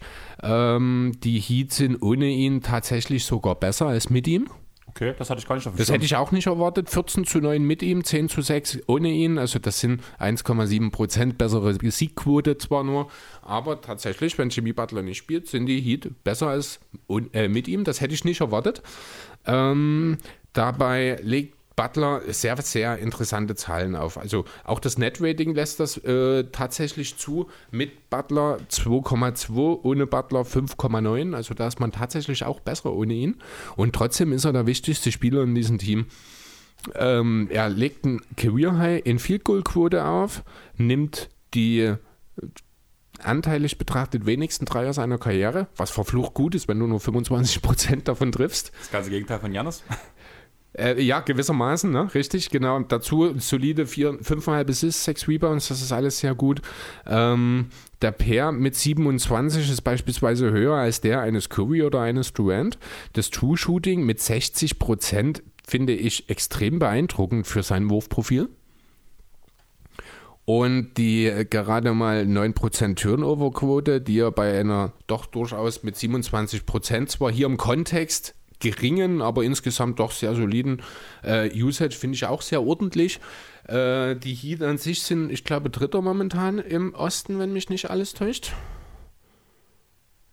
Ne, Vierter aber auch nur einen halben, nee, einen Sieg hinter den Bucks auf drei, beziehungsweise eineinhalb hinter den Nets auf zwei. Also da ist nicht viel Luft. Die Miami ist gut, Miami ist gefährlich. Miami ist kein Regular Season Team, deswegen auch Jimmy Butler äh, mehr hier, eigentlich mehr eine Honorable Mention in diesem Zusammenhang, weil einfach schon die Spiele fehlen und wie gesagt, der Timo Falcaroni ihn da ist. Ich glaube aber, dass Butler gerade in den Playoffs nochmal eine sehr, sehr wichtige Rolle spielen wird. Und ja, um einfach seinen Wert für das Team der Heat trotzdem zu nennen, an der Stelle wollte ich ihn hier mit, äh, eingebracht haben. Und alleine auch, weil er wahrscheinlich die letzten Playoffs vergessen machen möchte, weil wo er miserabel gespielt hat, muss man ja ganz ehrlich sagen. Ich muss ehrlich sagen, der Butler aus dieser Saison erinnert mich sehr an Bubble Jimmy. Hm. Von der Wurfauswahl, von der Art und Weise. Er ist zwar jetzt ein Jahr älter oder anderthalb, aber irgendwie ist es noch derselbe Typ. Ja. Finde ich, also da ist wieder die Rückbesinnung zur Stärke hat hier stattgefunden. Das finde ich sehr schön. Ich bin der Meinung, dass die nächsten Plätze danach wieder alle nichts mit einer MVP-Konversation zu tun haben. Deswegen tue ich es einfach mal runterbrechen. Mit Jared Allen von Cleveland, Bam Adebayo, Miami, Miles Bridges von Charlotte, was mich sehr gefreut hat, muss ich ganz ehrlich sagen. LeMarcus Aldridge von Brooklyn und Nikola Vucevic in Chicago. Ja, Aldridge hat ja nichts zu suchen, müssen wir, denke ich, nicht drüber diskutieren. Auch nicht. Auch Wutsch nicht unbedingt, genau. Andererseits Big Man, ja, den Jared Allen ist mit dabei. Ansonsten ist es halt schnell Evan Tobi. Mobley. Ja, dass ein Rookie in der Osterwahl weit vorne landet, ist eher selten der Fall. Ich hätte hier mir dann schon eher noch ein paar Stimmen mehr für Tobias Harris erhofft. Ja, er spielt ja keine gute Saison. Finde ich überhaupt nicht. Das ist, das ist genau diese Diskussion, die ich auch jetzt seit Wochen äh, schon mal wieder in den Sixers-Fangruppen sehe. Tobias Harris macht genau das, was er jedes Jahr macht. Ganz im Gegenteil, er macht sogar noch mehr, weil er sich als Playmaker weiterentwickelt hat. Er ist nach wie vor ein underrated guter Verteidiger. Er ist kein Elite-Stopper, das ist klar, muss er auch in einem Team nicht sein, aber er ist viel besser, als er häufig noch gesehen wird. Er ist ein relativ effizienter Spieler, auch wenn das ein bisschen gelitten hat, was klar ist, weil jeder im Team, der ein bisschen Ballhandling-Skills hat, muss deutlich mehr machen in dieser Saison als im Vorjahr. Deswegen muss man das halt auch immer ein bisschen in Kontext sehen. Trotzdem ist Harris mit seinen 18 Punkten, 7,7 Rebounds und 4 Assists bei Gut, die Dreierquote ist schlecht, ne? aber 46% aus dem Feld ist okay. Ah, 29% Dreierquote ist unter alles Haus. Sind aber auch nur 3,7, die er nimmt. Das ist jetzt nicht super viel. Ähm, ja, ist, ich finde, er ist die ganz klare zweite Option in Philly. Er hat hier definitiv mehr Stimmen verdient als ein Marcus Aldridge oder Nikola Vucevic. Aber da kommen wir dann halt auch an den Punkt, wo wir darüber reden müssen, dass das Spiel von Tobias Harris halt ein sehr schüchternes ist, ein sehr leises, wo dann auch einfach der äh, Fokus der Fans gar nicht so sehr auf ihn ist, leider. Kurze Frage, hättest du bei deinen Sixers lieber, also mal charakterlich weg, weil da wissen wir, mhm. dass Tobias Harris die Nummer 1 ist. Genau. Lieber Miles Bridges oder Tobias Harris in deinem Team? In dem Sixers-Team, so wie es jetzt ja. gerade ist, habe ich lieber Toby. Okay. In einem Team, in dem ein Ben Simmons mitspielt, würde ich lieber Miles Bridges haben. Wollen. Okay. Dann gehen wir jetzt zu den Guards und da steht ganz oben DeMar Rosen, der wahrscheinlich ein MVP-Kandidat für dich das ist. Das ist mein letzter Name auf der Liste noch. Ach, ganz genau. Richtig. DeMar Rosen. Die Bulls an 1 geführt, gerade jetzt mit einem historischen Dezember. Zwei Back-to-Back-Game-Winner. Ne, ich glaube sogar Buzzerbeater, wenn mich nicht alles täuscht, ne? Also etwas, was noch nie zuvor geschehen ist. Ich glaube, in den 80ern hat es Larry Bird mal geschafft, an zwei aufeinanderfolgenden Spielen dasselbe zu machen. Da war aber ein Tag dazwischen frei. Genau. Der Wilson hat es halt wirklich an zwei aufeinanderfolgenden Tagen gemacht. Und dann halt auch noch was, also zum einen gab es diese Buzzerbeater an zwei aufeinanderfolgenden Tagen und danach, dass es auch noch beides Dreier waren. Und Dreier Das- von, ja, und Dreier von von DeRozan. DeMar DeRozan. Da sind wir dann auch schon an dem Punkt, wie hoch schätzt du denn die Dreierquote von DeRozan in dieser Saison ein? 35 Prozent. 36,2. Ich bin nicht schlecht dran gewesen. Ja, bei 2,2 Versuchen, das sind äh, 11% Dreierrate, das ist äh, genau dieser niedrige Bereich, den wir von DeRozan erwarten, dass er dabei aber 36% trifft, ist gnadenlos gut. Besonders, wenn man bedenkt, dass er seinen zweithöchsten äh, Punkte pro Spielwert in seiner Karriere auflegt, nach 16, 17, dass er gleichzeitig die vierteffizienteste Saison spielt und zwar drei dieser vier besten effizienten Saisons seit der Saison 1920 für ihn gekommen sind. Finde ich halt- auch auffällig. Man muss halt wirklich ganz ehrlich sagen, ich glaube, das habe ich bei Jonathan im Pod gehört. Er kombiniert gerade alles, was er jemals gelernt hat. Der Ja, Scorer genau. aus Toronto ist er in, in, bei Chicago. Er bringt das Playmaking mit, was er bei den Spurs, Spurs, gezeigt ja. hat. Und hat jetzt irgendwo noch seine Defense zumindest auf ein akzeptables Level gebracht. Also einen besseren DeRozan haben wir noch nie gesehen. Es ist, genau, darauf will ich letztlich hinaus. Übrigens, die 11% Dreierrate ist sein Career-High-Wert. Es ist also nicht so, dass wo sonst rumdümmeln, sondern es ist der höchste Wert bei 36%, auch völlig in Ordnung. Ähm, aber ja, genau, es ist der beste DeMar DeRozan, den wir je gesehen haben. Ich hätte niemals gedacht, dass sich das so entwickelt, muss ich ehrlich sagen. Wer hat denn vor der Saison erwartet, dass ein überalterter, überbezahlter Wurf-Legastheniker wie DeRozan zum MVP-Kandidaten wird in Zach Levines Team? Also muss man wirklich, das kann man, ich glaube, auch gar nicht hoch genug hängen, ähm, was DeRozan hier macht. Du hast die Defense angesprochen, die litt jetzt zuletzt ein bisschen, weil halt äh, Lonzo auch im Corona-Protokoll war. Das, da kann natürlich weder ein Levine noch ein DeRozan dort äh, irgendwas auffangen dabei. Also da muss man dann auch einfach schauen, wie die Bulls aussehen, wenn wirklich mal die Guards länger, also vieles der Defense beruht ja auf Caruso und Balls, muss man, das denke ich, wissen die meisten mittlerweile. Wenn da einer fehlt, merkt man das auch sofort, dass die Defense zurückgeht. Ähm, aber ja, ich habe kurz überlegt, ob ich Levine oder DeRozan nehme. Habe mich dann wahrscheinlich, ich glaube schon primär von diesen beiden Buzzerbeatern auch äh, zu DeRozan verleiten lassen. Rein statistisch sind die beiden ja fast redundant. Ja. Man muss halt ganz wirklich sagen, wenn Levine trägt das Team, wenn es über den normalen Über das Verlauf, Spiel und am Ende wenn es ist wichtig ist, ist der Rosen, Ja, der genau. das macht. Ja. Ich habe jetzt schon, ohne dass ich die weiteren Namen überhaupt noch vorlesen konnte, alles zugeklappt. James Harden auf Platz 2. Ja. Finde ich okay, sage ich mal so. Ich habe tatsächlich ähm, bei den zwei Wahlen, die ich gemacht habe, habe ich einmal neben DeRozan. Darf ich kurz Kritik an der Alsterwahl üben? Wieso? Ich finde es ganz schlimm, wie die Person, äh, Positionenzuordnungen diese Saison sind. Dass zum Beispiel DeWar DeRozan und Zach Levine beide als Guards geführt werden, finde ich ein absolutes Unding. Ja, verstehe ich. Ähm, das ist nicht das Einzige, was mir aufgefallen ist. Ich habe es jetzt gerade nicht im Kopf. Ich hatte noch dr- mindestens drei oder vier andere Namen in diesem Kontext, wo ich mir Anthony Edwards zum Beispiel, der als Guard geführt wird. Warum? Anthony Edwards hat wahrscheinlich vielleicht 30 Prozent, wenn überhaupt, seiner Minuten auf der 2 gespielt. Das ist ein Dreier, das ist ein Wing- Wing-Player. Jimmy Butler. Jimmy Butler als Guard. Gen ja, genau, danke. Jimmy Butler. Hast du, Ah, nee, Jimmy Butler ist im ist ein Frontcourt. Guard. Und Ist, ist ein, ach, nee, kein- ist im Frontcourt. Nee, Ist ri- nee, das ist richtig. Das war in früher verkehrt immer. Ja, stimmt, genau. Ne, also da hat man wieder, finde ich, äh, viele Sachen sich nicht so richtig bis zum Ende durchdacht. Vielleicht muss man auch grundsätzlich versuchen, von diesen Point, äh, Positionen wegzukommen und einfach Playmaker, Wing und Big machen und Oder- dadurch äh, Oder mehr einfach, die fünf besten Spieler, ganz ehrlich. Ja, das ist auch wieder warte schwierig. Kurz, wir haben doch diese Schulhofwahl mittlerweile. Alleine deswegen tut sich das danach ergeben. Und wenn wir mal ein Ultra-Smallball-Team sehen, dann ist das dann halt einfach so. Ja, Ganz aber ich ehrlich. glaube, das will die Liga nicht. Ich finde es auch okay, weil sonst würdest du einfach der Tatsache, dass die Liga kleiner und schneller wird geschuldet, würdest du dann halt so Spielern wie Jokic, Embiid oder auch ein Gobert äh, die Chancen auf einen All-Star-Start einfach noch viel mehr, auch einen Carl Anthony Towns letzten Endes reduzieren. Ich finde es schon okay, wenn man noch einen nominellen Big in der Form schon äh, mit drin hat, aber warum nicht ein Ballhändler, drei Wings und ein Big? Aber Towns ist auch ein Ballhändler. Nee, Towns ist ein Big. Ja, aber, Towns aber LeBron wäre Ball dann auch. ein Ballhändler zum Beispiel. Man müsste nicht mehr drüber nachdenken, auch wenn es natürlich diese Saison irrelevant ist, ist Ben Simmons ein Point Guard oder nicht. Weil er ist dann einfach ein Ballhändler. Mir geht es einfach darum, ne, dass diese Ja, Positionen veraltet sind, ist ja nichts Neues mehr. Du findest, also es wurde ja schon mal aufgelöst. Früher war da wirklich ähm, eins, zwei, oder da war der Center nochmal so separat zu stellen früher. Ja. Stimmt, das hat man ja schon im Frontcourt Genau, gemacht. Ja. ist ja schon alles ein bisschen angepasst. Ich glaube, du wirst dann immer wieder danach an Grenzen stoßen, beziehungsweise wo dann Leute sagen, ja, das ist Rotz, was ihr hier gemacht habt. Ja, Und ja das wirst sicher. du halt immer wieder finden. Von daher finde ich das gar nicht so schlimm. Oder du lässt halt die Leute äh, beides wählen. Ne? Du lässt halt offen, dass du DeMar DeRozan als Guard als auch als äh, Frontcourt spielst. Natürlich neben selben Bogen doppelt wählen, das ist klar.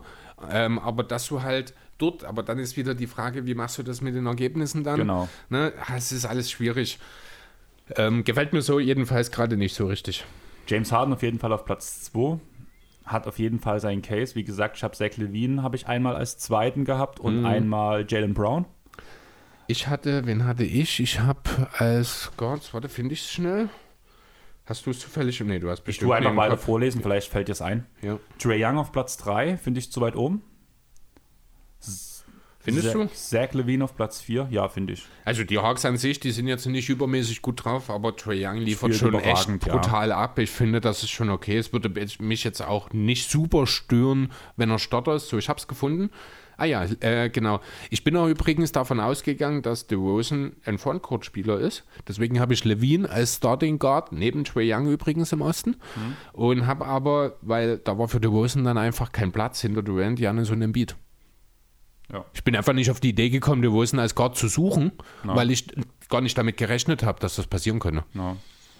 ja, auf jeden Fall Platz 5 Lamello Ball. Platz 6 Kyrie, hast du vorhin schon deine Meinung dazu gesagt? Platz 7 Derrick Rose, selbe Sache, bloß, also auch mit zu wenig Spiele, plus halt, er ist halt einfach kein All-Star mehr. Ja, Derrick Rose ist auch das so die, die Fanliebe, Genau. die wird immer da sein.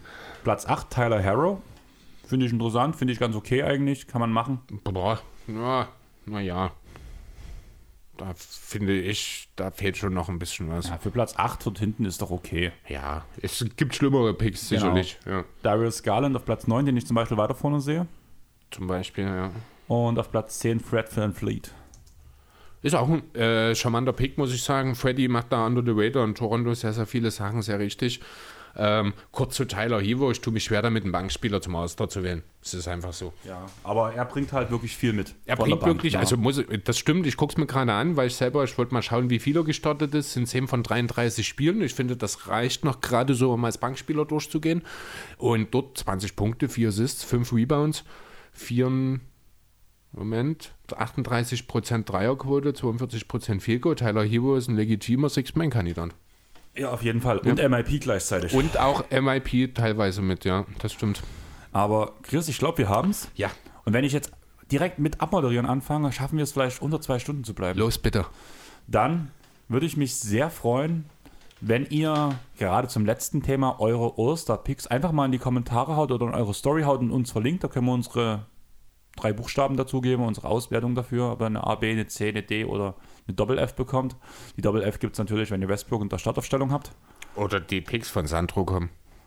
Ja. Ist nichts Persönliches, wollte Scott was sagen. Ja, aber Sandro, hat ja, Sandro bekommt ja heute schon seinen, Se- seinen Senf von Terrence Mann eingeschenkt, von daher ist das Ach auch so, okay. ja, stimmt. Dürfen wir nicht vergessen. BJ Boston spielt ja auch wieder. Mhm. Also, hat auch letztes Spiel elf Punkte gemacht, BJ. Okay. Sehr ineffizient, aber es waren elf Punkte. Okay, moderiere ab. Gut. Ähm, ja, wie gesagt, haut das mal in eure Stories, damit wir danach sehen, was ihr selber so gepickt habt. Wir würden uns natürlich immer noch sehr über jede ähm, Apple Podcast-Bewertung freuen. Wir lesen die auch immer vor. Bitte schnappt euch, wenn ihr es schon gemacht habt, das Handy eurer Freunde, wenn die in ähm, iOS ist das, oder? Ja, iOS. Ein iOS, ja. Genau. Apple-Handy halt. Und tut uns da bewerten, beziehungsweise euch einfach die iTunes-App runterladen. Da könnt ihr auch bewerten. Das funktioniert auch. Das könnt ihr auf jedem Rechner machen. Habe ich auch gemacht für uns. Okay. Und sonst auf Spotify kann man jetzt bewerten. Gebt uns da bitte auch die 5 Sterne. 34 Leute haben es schon getan. Ich schätze, da sind noch ein ganzes paar mehr da, vor allem wenn ich drüber nachdenke, wie viele Leute die letzte Folge gehört haben.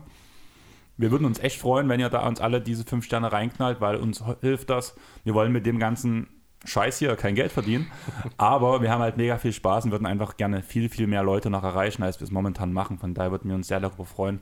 Sonst folgt uns halt auf ähm, dieser und so weiter, auf den ganzen Plattformen, je nachdem, was ihr für eine App nutzt. Sonst Instagram, Facebook, Twitter, alles unter dem Airball Podcast zu finden. Würden uns freuen, wenn er da auch regelmäßig mit uns interagiert. Und ich würde sagen, wir haben es jetzt, Chris, du kannst dich zurücklehnen. Ich habe mich schon zurückgelehnt. Du bist Ich warte nur noch darauf, dass ich Tschüss sagen kann. Deswegen bin ich wieder von. Okay, dann sag Tschüss, du Penner. Tschüss, du Penner. Tschüss, du Penner.